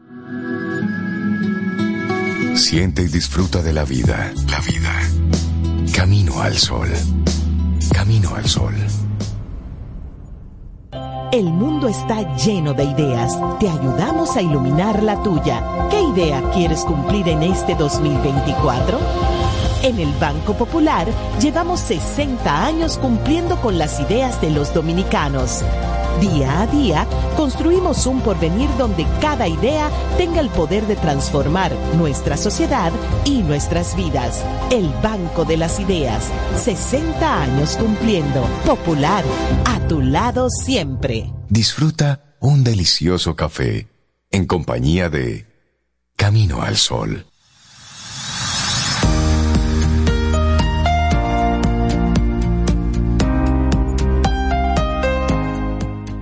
Confía en tu singularidad. Abraza tus virtudes. Abraza tus imperfecciones. Eso es lo que hemos tratado de decirte en el día de hoy como actitud camino al sol. Así que la siguiente frase que te comparto es de Jeff Moore y dice, la presión social es la presión que te pones para encajar. Quítate eso. Presión social. Bueno, y también hay un- otro tipo de presión que siente ahora mismo usted que está en el volante, que está en la calle. Porque hay unos datos que nos ponen a República Dominicana en un primer lugar que no me gusta. No, no, no. En ese ranking. En ese ranking de país con mayor muertes por accidentes de tránsito, ese ranking no me gusta. Así Entonces, nosotros tenemos una conversación semanal con nuestros amigos de Seguros Sura, República Dominicana, en un segmento que hemos titulado Quien pregunta, aprende. Y hoy nuestro profesor invitado es Juan José Mella, coordinador de movilidad Sura de Seguros Sura. Buenos días, Juan José, y bienvenido de nuevo a Camino al Sol. ¿Cómo estás? Bien, gracias a Dios. Gracias a Reinaldo, Sobeida y Cintia por permitirnos llegar a los Camino al Sol oyentes y llevarle estas informaciones. Bienvenido una vez más, Juan José, en este 2024. Gracias. Bueno, hablemos del tema de accidentes de tránsito en República Dominicana. Hablemos un poquito de estadísticas para ponernos en contexto, Juan José, ¿qué te parece? Perfectamente, así es. Y muy lamentablemente debemos de iniciar reflexionando sobre eso que acaba de decir Reinaldo, que somos el número uno no deseado en accidentes de tránsito. Y esto es alarmante porque según la tasa de mortandad en los, en los accidentes es de un 11.7 por cada 100.000 habitantes. Nosotros hemos desarrollado una frase que dice que el vehículo no se conduce solo. Y desde la prevención, ¿qué podemos hacer para disminuir esta tasa de siniestralidad? Eh, lo primero es hacer un llamado a la prudencia. Sí. Eh, y podemos decir que debemos de prestar atención a dos ejes fundamentales. Lo primero es la inobservancia y luego el irrespeto a las leyes y normas de tránsito. Y lo ponemos en este contexto. Si nosotros no usamos el teléfono móvil mientras conducimos, nosotros podemos disminuir en un 54% los accidentes. 54%. Porque mucho porque andamos Así es. ahí chateando y hablando por el celular. A eso hablaba, eh, de eso hablaba Oye, con eso. decir sobre la inobservancia y el irrespeto a las leyes, porque no se debe usar, pero la gente lo usa. Sí, porque le cogemos confianza. Porque como nunca pasa nada, y un accidente es uno. Es es una vez que pasa una cosa. Sí. Y el desenlace nunca lo sabemos. Exacto. Lo otro es que, como otro ejemplo, que si le colocamos el cinturón a nuestros niños mientras estamos en el vehículo, podemos reducir, según las estadísticas, en un 10% los accidentes, que es una cifra muy considerable. Y eso aunque vayan detrás, porque hay gente que Sí. piensa que atrás no, que No hay que no, cinco. pero sí. Muy buena la reflexión. Sí. Y por otro lado, si no ingerimos bebidas alcohólicas al momento de conducir, podemos reducirlo en un 9%. Pero que eso está Es prohibido. Pero la gente lo Y hace. son cosas tan que uno dice son tan lógicas, pero las hacemos. Las hacemos. Y tienen una repercusión. Fíjese esa tasa de siniestralidad tan alta. Sí. Ese primer lugar no deseado que tenemos, con tanta información que manejamos. Todo el mundo tiene un teléfono móvil donde puede ver las normas y las leyes. Claro. Y las conocemos regularmente, pero la inobservamos. Entonces, hablemos, ya, ya tú con todos esos datos nos fuiste poniendo en perspectiva de cuáles son las primeras causas de, de, de accidentes, la inobservar, eh, no prestarle leyes. atención Las a las leyes y luego la distracción propia del, del, del condu- del conductor. Pero hablemos de, de la participación del parque vehicular dominicano hombres versus mujeres. Es cierto. Vamos aquí a desmitificar algunas Vamos a ver, te voy a, te voy a observar. Es cierto que los accidentes son más frecuentes en las mujeres que en los hombres. ¿Cuál es la realidad? ¿Qué dicen las estadísticas? Realmente eh, hemos reflexionado que no es empático poner a las chicas en esa posición, porque aproximadamente el 78% de los conductores somos hombres.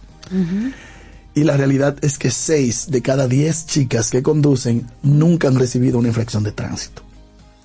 Por 6 ul- de cada 10. Así es. Y por último, entre 4 o en cada 4 o 5 accidentes mortales en carretera, solo uno es de una mujer. O sea, es un mito que realmente no procede. O sea, que no es cierto. No Las es mujeres cierto. manejan mal. No, no, no. no. Bueno, Como por lo menos accidentes. No, Exacto. no estamos Pero deberían dar más el paso. Ah, sí. Pero eso hay que analizarlo, eso psicológicamente, Rey, ¿oíste? Ah, No, Habló de serio. conocimiento. Pero yo no sé. Solo, solo digo, solo digo. Sí. No quiero, no quiero crear ningún caos, solo, solo digo. No, habrá que ver cómo, y como estamos hablando varón y hembra, cómo el varón quiere entrar.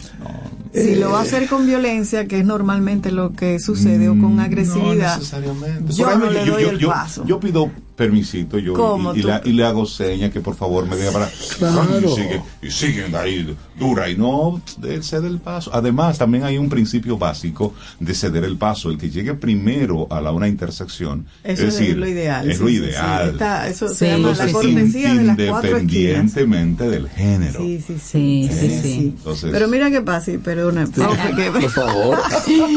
Hay un, un artículo que precisamente sale hoy en acento que lo escribe la antropóloga Tajira Vargas. Y una frase nada más, ella dice, las personas que manejan vehículos y motocicletas transitan sin el reconocimiento de que están en vías públicas exacto compartidas por otros. O sea, usted no anda solo. Ni la calle es suya. Y esos otros tienen derechos y merecen respeto. exacto Así es. es reconocernos como el demás de los demás Claro. y que estamos claro. compartiendo un espacio público Exacto. Muy bien He Me dicho. gusta, me gusta. He dicho. Mire, ¿cuál es el, el tipo de, de accidentes, ustedes que llevan esas, esas in- observaciones e investigaciones, que el tipo de accidentes de tránsito más comunes en nuestro país, Juan José? Ok, vamos a citar tres. Ok. Eh, lo primero, o el primer lugar lo tienen los choques y las colisiones entre vehículos. Y esto ocupa un 65% de los accidentes del país. Dos vehículos que... Así es. El segundo es el deslizamiento y volcaduras, que ocupa un 21%. Y en un tercer lugar, el atropellamiento de personas, en un 11%. Oh, wow, alto. Muy alto. Y a todo eso, eh, pienso que la- el arma fundamental es el llamado a la prudencia. Claro. Eso es lo que nos puede salvar de quitarnos de ese deshonroso primer lugar. Porque estamos hablando que en 193 países que tienen las, las Naciones Unidas, ocupamos el primero. Increíble. Y, por eso me llama la atención lo del vuelco, porque el otro lo puedo entender con agresividad y cosas, pero ¿por qué se vuelca un carro? La, el exceso de velocidad casi siempre. Sí, un vehículo ligerito, entonces con exceso de velocidad. Superman, Y tú sabes que, que muchas veces también en los accidentes cuando ocurren a la persona le preguntan y una de las razones así como más simples que dan y muy comunes que se me fueron los frenos. Eso, eso es una causa una- mecánica una y excusa. usted ahí realmente las partes mecánicas y, y ustedes han venido varias veces a hablar al segmento, Claro. eso tenemos que porque eso sí está en nuestras eso manos. que- exacto. Eso está en nuestras manos, el verificar que las luces funcionen, que ve que usted ve correctamente. Si usted sabe que tiene que tomar carretera, por ejemplo, y la carretera por la que usted transita normalmente porque es vendedor, porque por cualquier razón es, es oscura, utilice una iluminación que le ayude a tomar esa carretera en particular. Si usted va por zonas donde hay muchos niños, escuelas, no sé qué, vaya a otra velocidad. gusta, claro.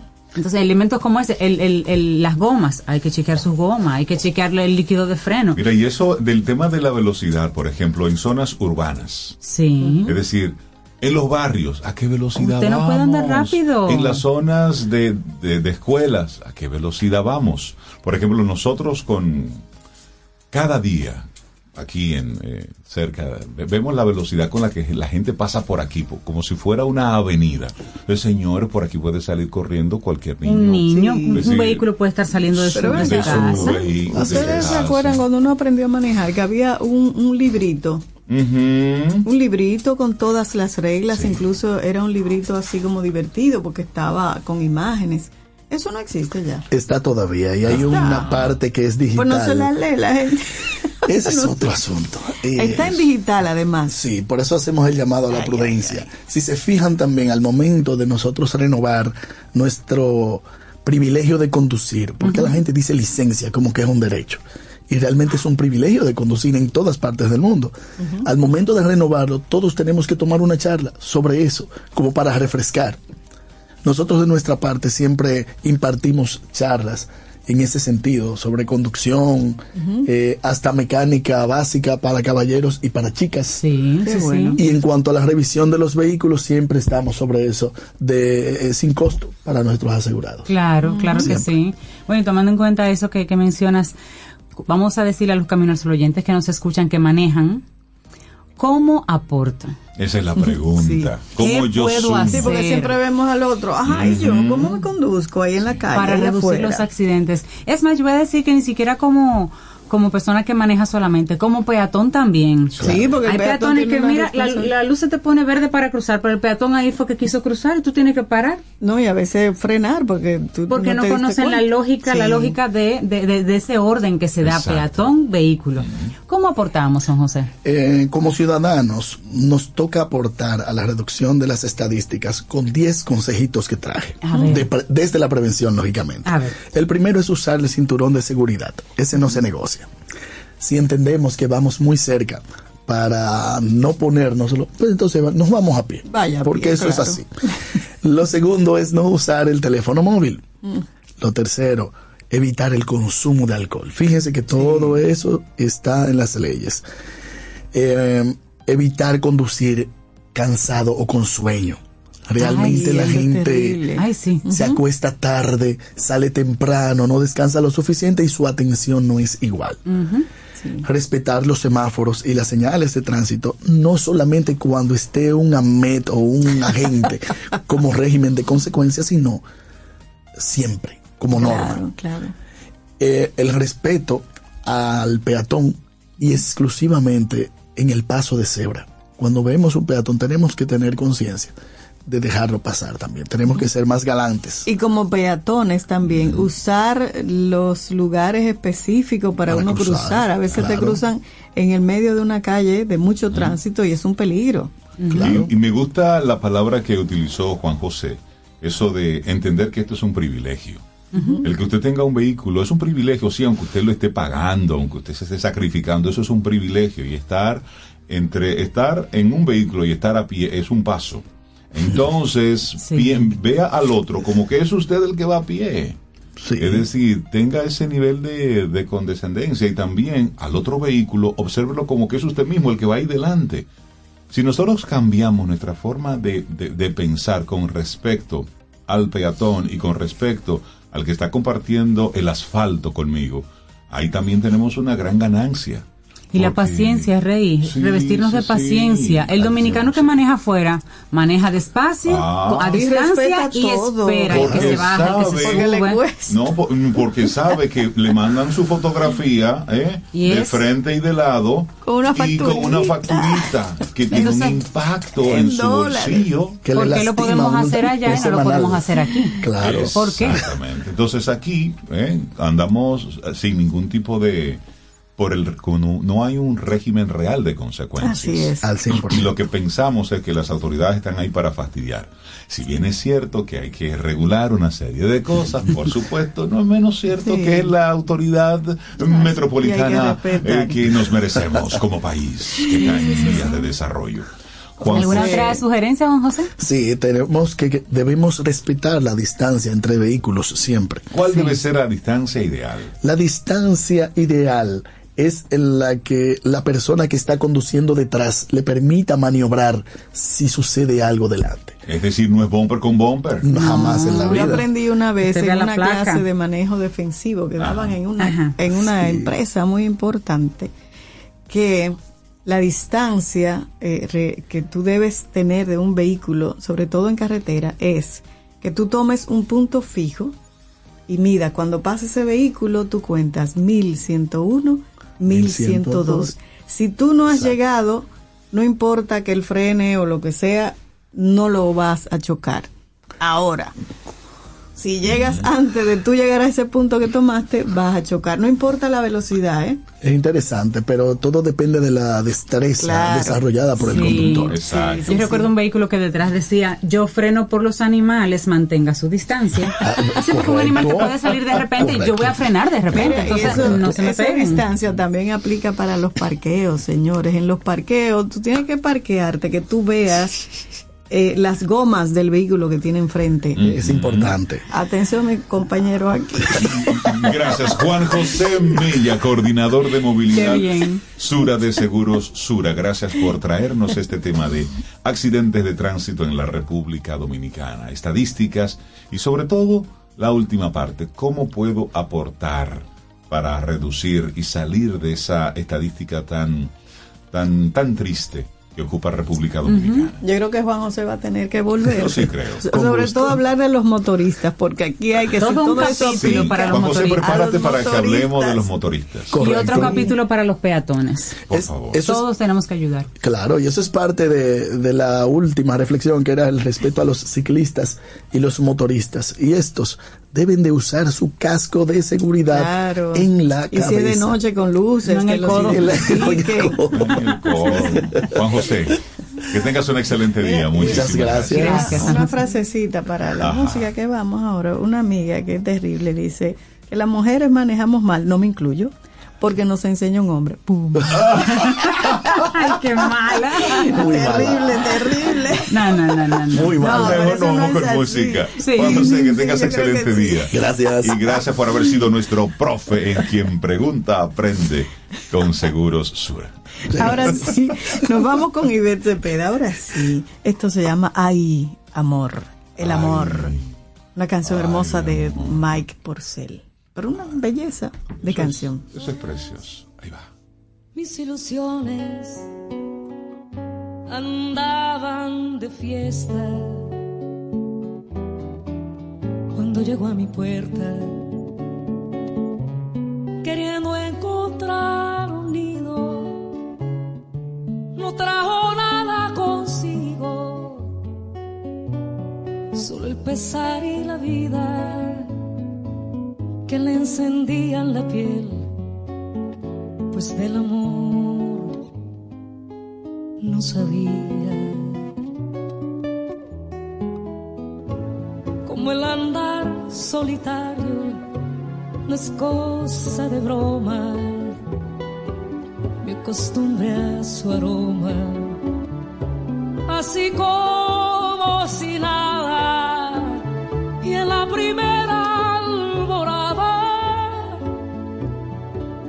del silencio salvamos entre el deseo y el miedo de no caer. Nos amamos. Ay del amor que cargado de sed vuela se ponza y se marcha otra vez. Ay de los sueños que van a morir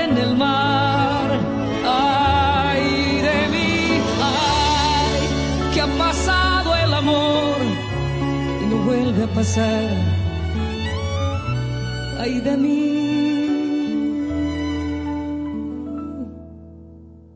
Nunca más.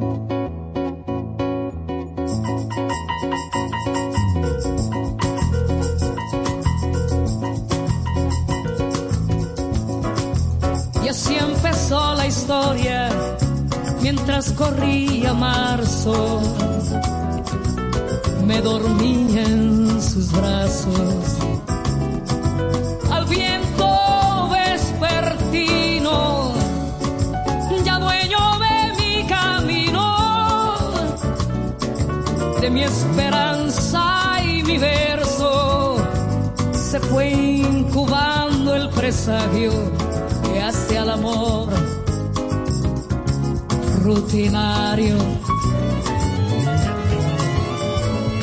De tantas mañanas celó en la cama y el amor como muerto apareció desierto en medio del recuerdo que se quedaba tendido y que quisimos salvar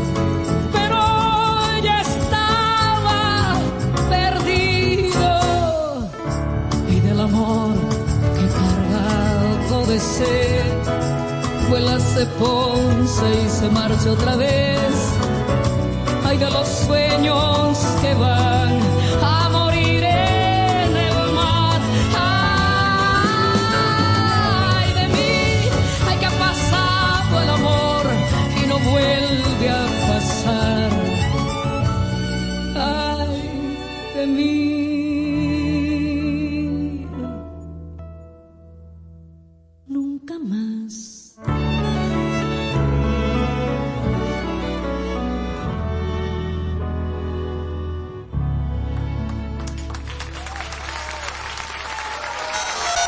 Escríbenos 849-785-1110. Es nuestro número de WhatsApp.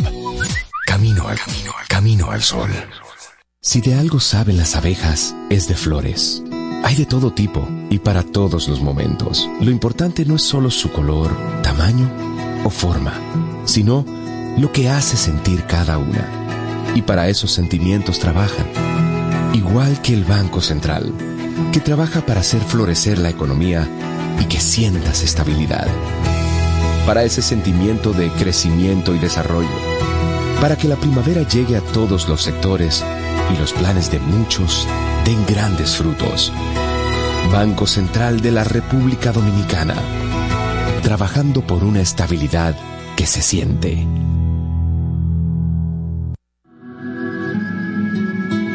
Siente y disfruta de la vida. La vida. Camino al sol. Camino al sol.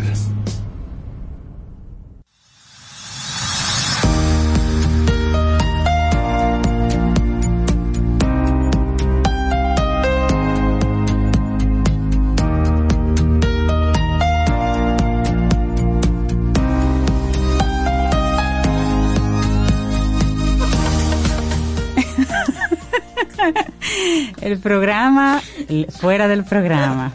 Miren, señores, esta frase es maravillosa. Un poquito dura, digamos, Ajá. pero es maravillosa. Dice Bandil Matsenhua. No puedes alcanzar el sueño si estás complaciendo al equipo. Eh, díganme ustedes. Exactamente. Así. Es- se quedó sin palabras. Sí, sí. Me quedé. Speechless. Bueno, hablemos de concierto. El concierto Happily es Happily Ever After. Ay, sí. Óyeme, Sí, ¿qué sí. es eso? Está bonito eso. Un evento que se va a estar realizando el día 2 y 3 de marzo en la sala Manuel Rueda, ¿Eso ahí es en la este de plaza del conservatorio. No. 2 de marzo, sábado, domingo de la Eh, semana de de arriba. la semana de Ah, sí, arriba. sí, ¿Y por qué sábado, tú quieres domingo. terminar febrero? No, no, no. no Febrero no, promete. No confundí, señor Infante. Todavía no, nos no, falta no, el 27 Nos de febrero. falta todavía, De hoy sí. Bueno, pues vamos a hablar con José Rafael Reyes, quien es el productor general de este concierto Happily Ever After. José, buenos días y bienvenido a Camino al Sol. ¿Cómo estás? Muy bien, buenos días. Gracias por recibirme como siempre eh, en esta casa. Nos encanta tu propuesta, José Rafael. Happily Ever After. Cuéntanos un poquito para poner en contexto a los amigos Camino al Sol oyentes. ¿De qué va este concierto que es para toda la familia? Así es, es un concierto para toda la familia donde hemos decidido reunir las canciones de esas películas infantiles del ayer y del hoy, para que tanto padres e hijos revivan esta nostalgia, esta magia que nos dan estas películas con canciones como eh, Nuestro huésped, eh, Colores en el viento, Mi reflejo, pero también con Libre Soy, con No se habla de soy, uno. libre soy. Ay, José- eso. José Rafael, tú estás claro de que tú estás armando un karaoke, es decir, que la gente va a ir a cantar. Mira, no se habla de Bruno. Ay, a mí me encanta esa. Sí, pero que está bueno este concierto. Me encanta. Esa es la idea, que todo el mundo vaya a cantar, a disfrutar, a bailar y, y que todo el mundo salga de ahí reviviendo esa magia eh, de esas películas. Cantar hacia el alma muy feliz. José Rafael, ¿qué te llevó a ti a, a inventarte este concierto? Mira, desde hace mucho yo quería hacer una actividad para toda la familia y venía evaluando diferentes propuestas y definitivamente como fan que soy también de esta música y de estas canciones, eh, dije definitivamente esta es la, la correcta y esta es la que vamos a hacer. Mira, y entonces, ¿quiénes van a estar cantando? ¿Qué, qué, qué es lo que va a ocurrir ahí? Cuéntanos. Vamos, eh, bueno, tenemos un elenco de cinco cantantes, eh, Cynthia Brains, Valeria Dávila, eh, Lenchi Vargas, Rafael Ravelo y Stacy Cordero. Son cinco chicos que vienen de nuestro teatro musical, egresados de academias como Jam Academy, como AFA. Eh, son unas voces eh, envidiables, hermosas, y a ellos los estarán aco- acompañando dos invitados, Guille Martin, que fue finalista de, Ameri- eh, de Dominicanas Got Talent, y querida Laura Rivera, esa voz que todos... esa amiga nuestra aquí. ese es cercana y querida. Y Camino al Sol Eh, Oyente. Laura. saludos, Laura. Ay, pero qué, qué, qué hijo, bonito. Jan también. Claro, qué bien. Oye, me está bueno eso, pero me gusta que haya un espacio para tú ir a cantar todas esas canciones sin vergüenza. Entonces, ojo, este concierto donde los padres llevan a los niños, usted papá y mamá puede cantar libremente. Cierre los ojos para que no lo vean. Y, y- y lo canta así, a viva voz, y nadie lo va a estar viendo. Debe Porque todos los padres van a tener los ojos cerrados. Y, y des el, el permiso de ser niño otra vez. lo de- tienen Ay, sí. no importa, Sí, canten. no importa. Un momento de mucha... Entonces, Yo me acuerdo que yo me senté en un, Ah, en un- en una tienda de niños ajá, sí, recuerdo. y pusieron Libre Soy. Ay, ay, ay. Sí. Y éramos como, como nueve niñas. Yo era la mayorcita de todas cantando Libre Soy. Y yo fui muy feliz en esos diez minutos. Yo cerré los Ah, ojos y hice que nadie me conocía y no me importó. Y le diste para yo fui muy feliz. Eso es. Porque esta música conecta realmente con el niño interior, José Rafael. Qué bonito regalo para la familia. Vamos a recordar la fecha, cómo logramos conectar con las boletas y demás para no quedarnos fuera. Las fechas son sábado 2 y domingo 3 de marzo a las 6.30 de la tarde en la sala Manuel Rueda, ahí en la plaza del conservatorio. Eh, las boletas están a la venta en Huepa Tickets, están ya desde hace un tiempo, pueden adquirirlas. Eh, les recomiendo que si quieren buenos asientos, pues lo hagan con prisa, ya que gracias a Dios las ventas se han ido moviendo bastante bien. Qué bueno, qué bueno. Sala Manuel Rueda, Correcto. 2 y 3 de marzo a las 6.30. Así que nada, es buscar eso con tiempo para ser felices, ir para allá a cantar. No importa que se desafinen ni nada por el estilo, porque la intención de, de José no es que usted vaya a cantar bien. Para eso están los cantantes. Es para disfrutar. Es que usted vaya y desafine y compense. Exacto. Exactamente. Compense la sala. va a venir acompañado de una propuesta eh, de concierto con luces, audiovisuales, que yo sé que, que va a entretener tanto a los niños como, como a los padres. O sea que si usted no quiere ir a cantar, también puede ir a disfrutar de todo este esplendor que vamos a tener para usted. Qué maravilla. Buenísimo, me gusta eso. Eso está chévere. Bueno, pues darte las gracias por invitarnos a este... con- Primero, José Rafael, por organizar esto. Esto está chévere. Para que la familia vaya a, a disfrutar este Happily Ever After. Y que la gente reconecte con, con, con esa parte sensible. La música siempre es una... La música buena siempre es buena opción. Bueno, la música, porque lo otro es entretenimiento. No, la y lo bueno es relativo. Exactamente, la música eh, eh, eh, es alimento para el alma, que el otro no es música, el otro es entretenimiento. Entonces, esto es música. 2 y 3 de marzo en la sala Manuel Rueda. José Rafael, muchísimas gracias por invitarnos a este encuentro y ojalá que tengan que repetirlo, porque Sí. vaya mucha gente. Sea y- muy exitoso. Y se, y se quede vas, con deseo de no lo más. sabes, pero tú vas. ¿Me llevan? Sí, tú vas. Ay, qué Ay, sí, yo quiero bueno ir el día está tres. eso. Ya tú sabes, tú vas. José, muchísimas gracias y bueno, vamos nosotros Gracias, llegando José. al final de nuestro programa en el día de hoy. Sobe, ¿realmente tú quieres terminar con la canción que tú quieres terminar sí, sí, o, o sí. quieres que nos vayamos No, con... no. Abraza su singularidad, Rey, No. ponle su canción. Además, yo le dije, por eso entramos riéndonos después de la pausa. Este es un programa inclusivo y entra todo. Y esta es buena música. Es un buen cantante. ¿Y sabes por qué? Porque me recuerda a mi mamá, Rey. Ah, ya. Esta canción No me recuerda a mi mamá. Yo, No se diga más. Entonces yo sé que mucha gente va a subir el volumen y va a cantar más. esto cual karaoke. Luis Eso. Miguel, La Lindo. Viquina. Ve, Ahí oye que, oye que Y así nos vamos. Hasta Lindo mañana. día dedicada a Reinaldo Infante. Canta. Solitaria camina en la viquina, la gente se pone a murmurar. Dicen que tiene una pena, dicen que tiene una pena que la hace llorar.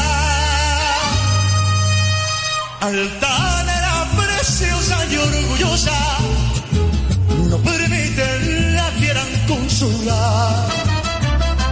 Pasa luciendo su real majestad, y camina, los mira sin verlos jamás.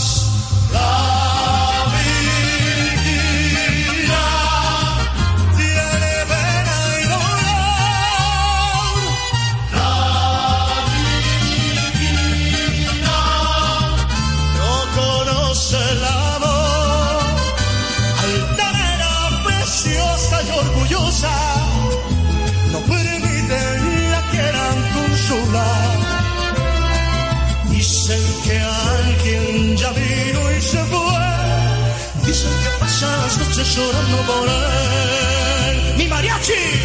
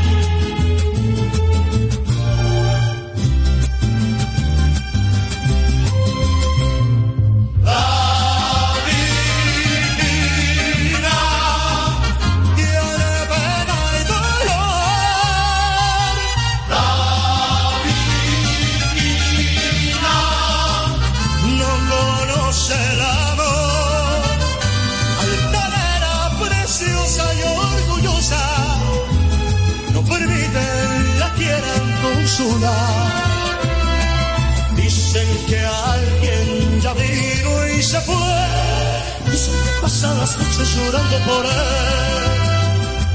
Dicen que pasan las noches llorando por él. Dicen que pasan las noches llorando por él. Aquí termina Camino al Sol. Pero el día apenas comienza. Vívelo Camino al Sol. Estación 97.7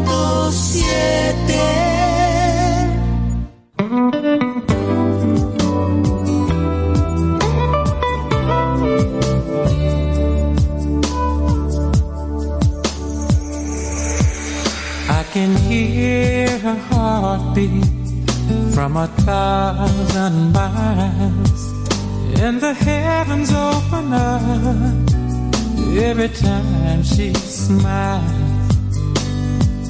And when I come to her, that is where I belong, and I'm running through her like a river song.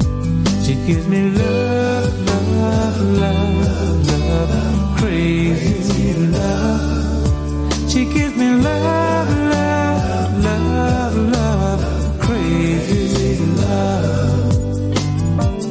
got a fine sense of humor when I'm feeling down. And I'm coming to her when the sun goes down.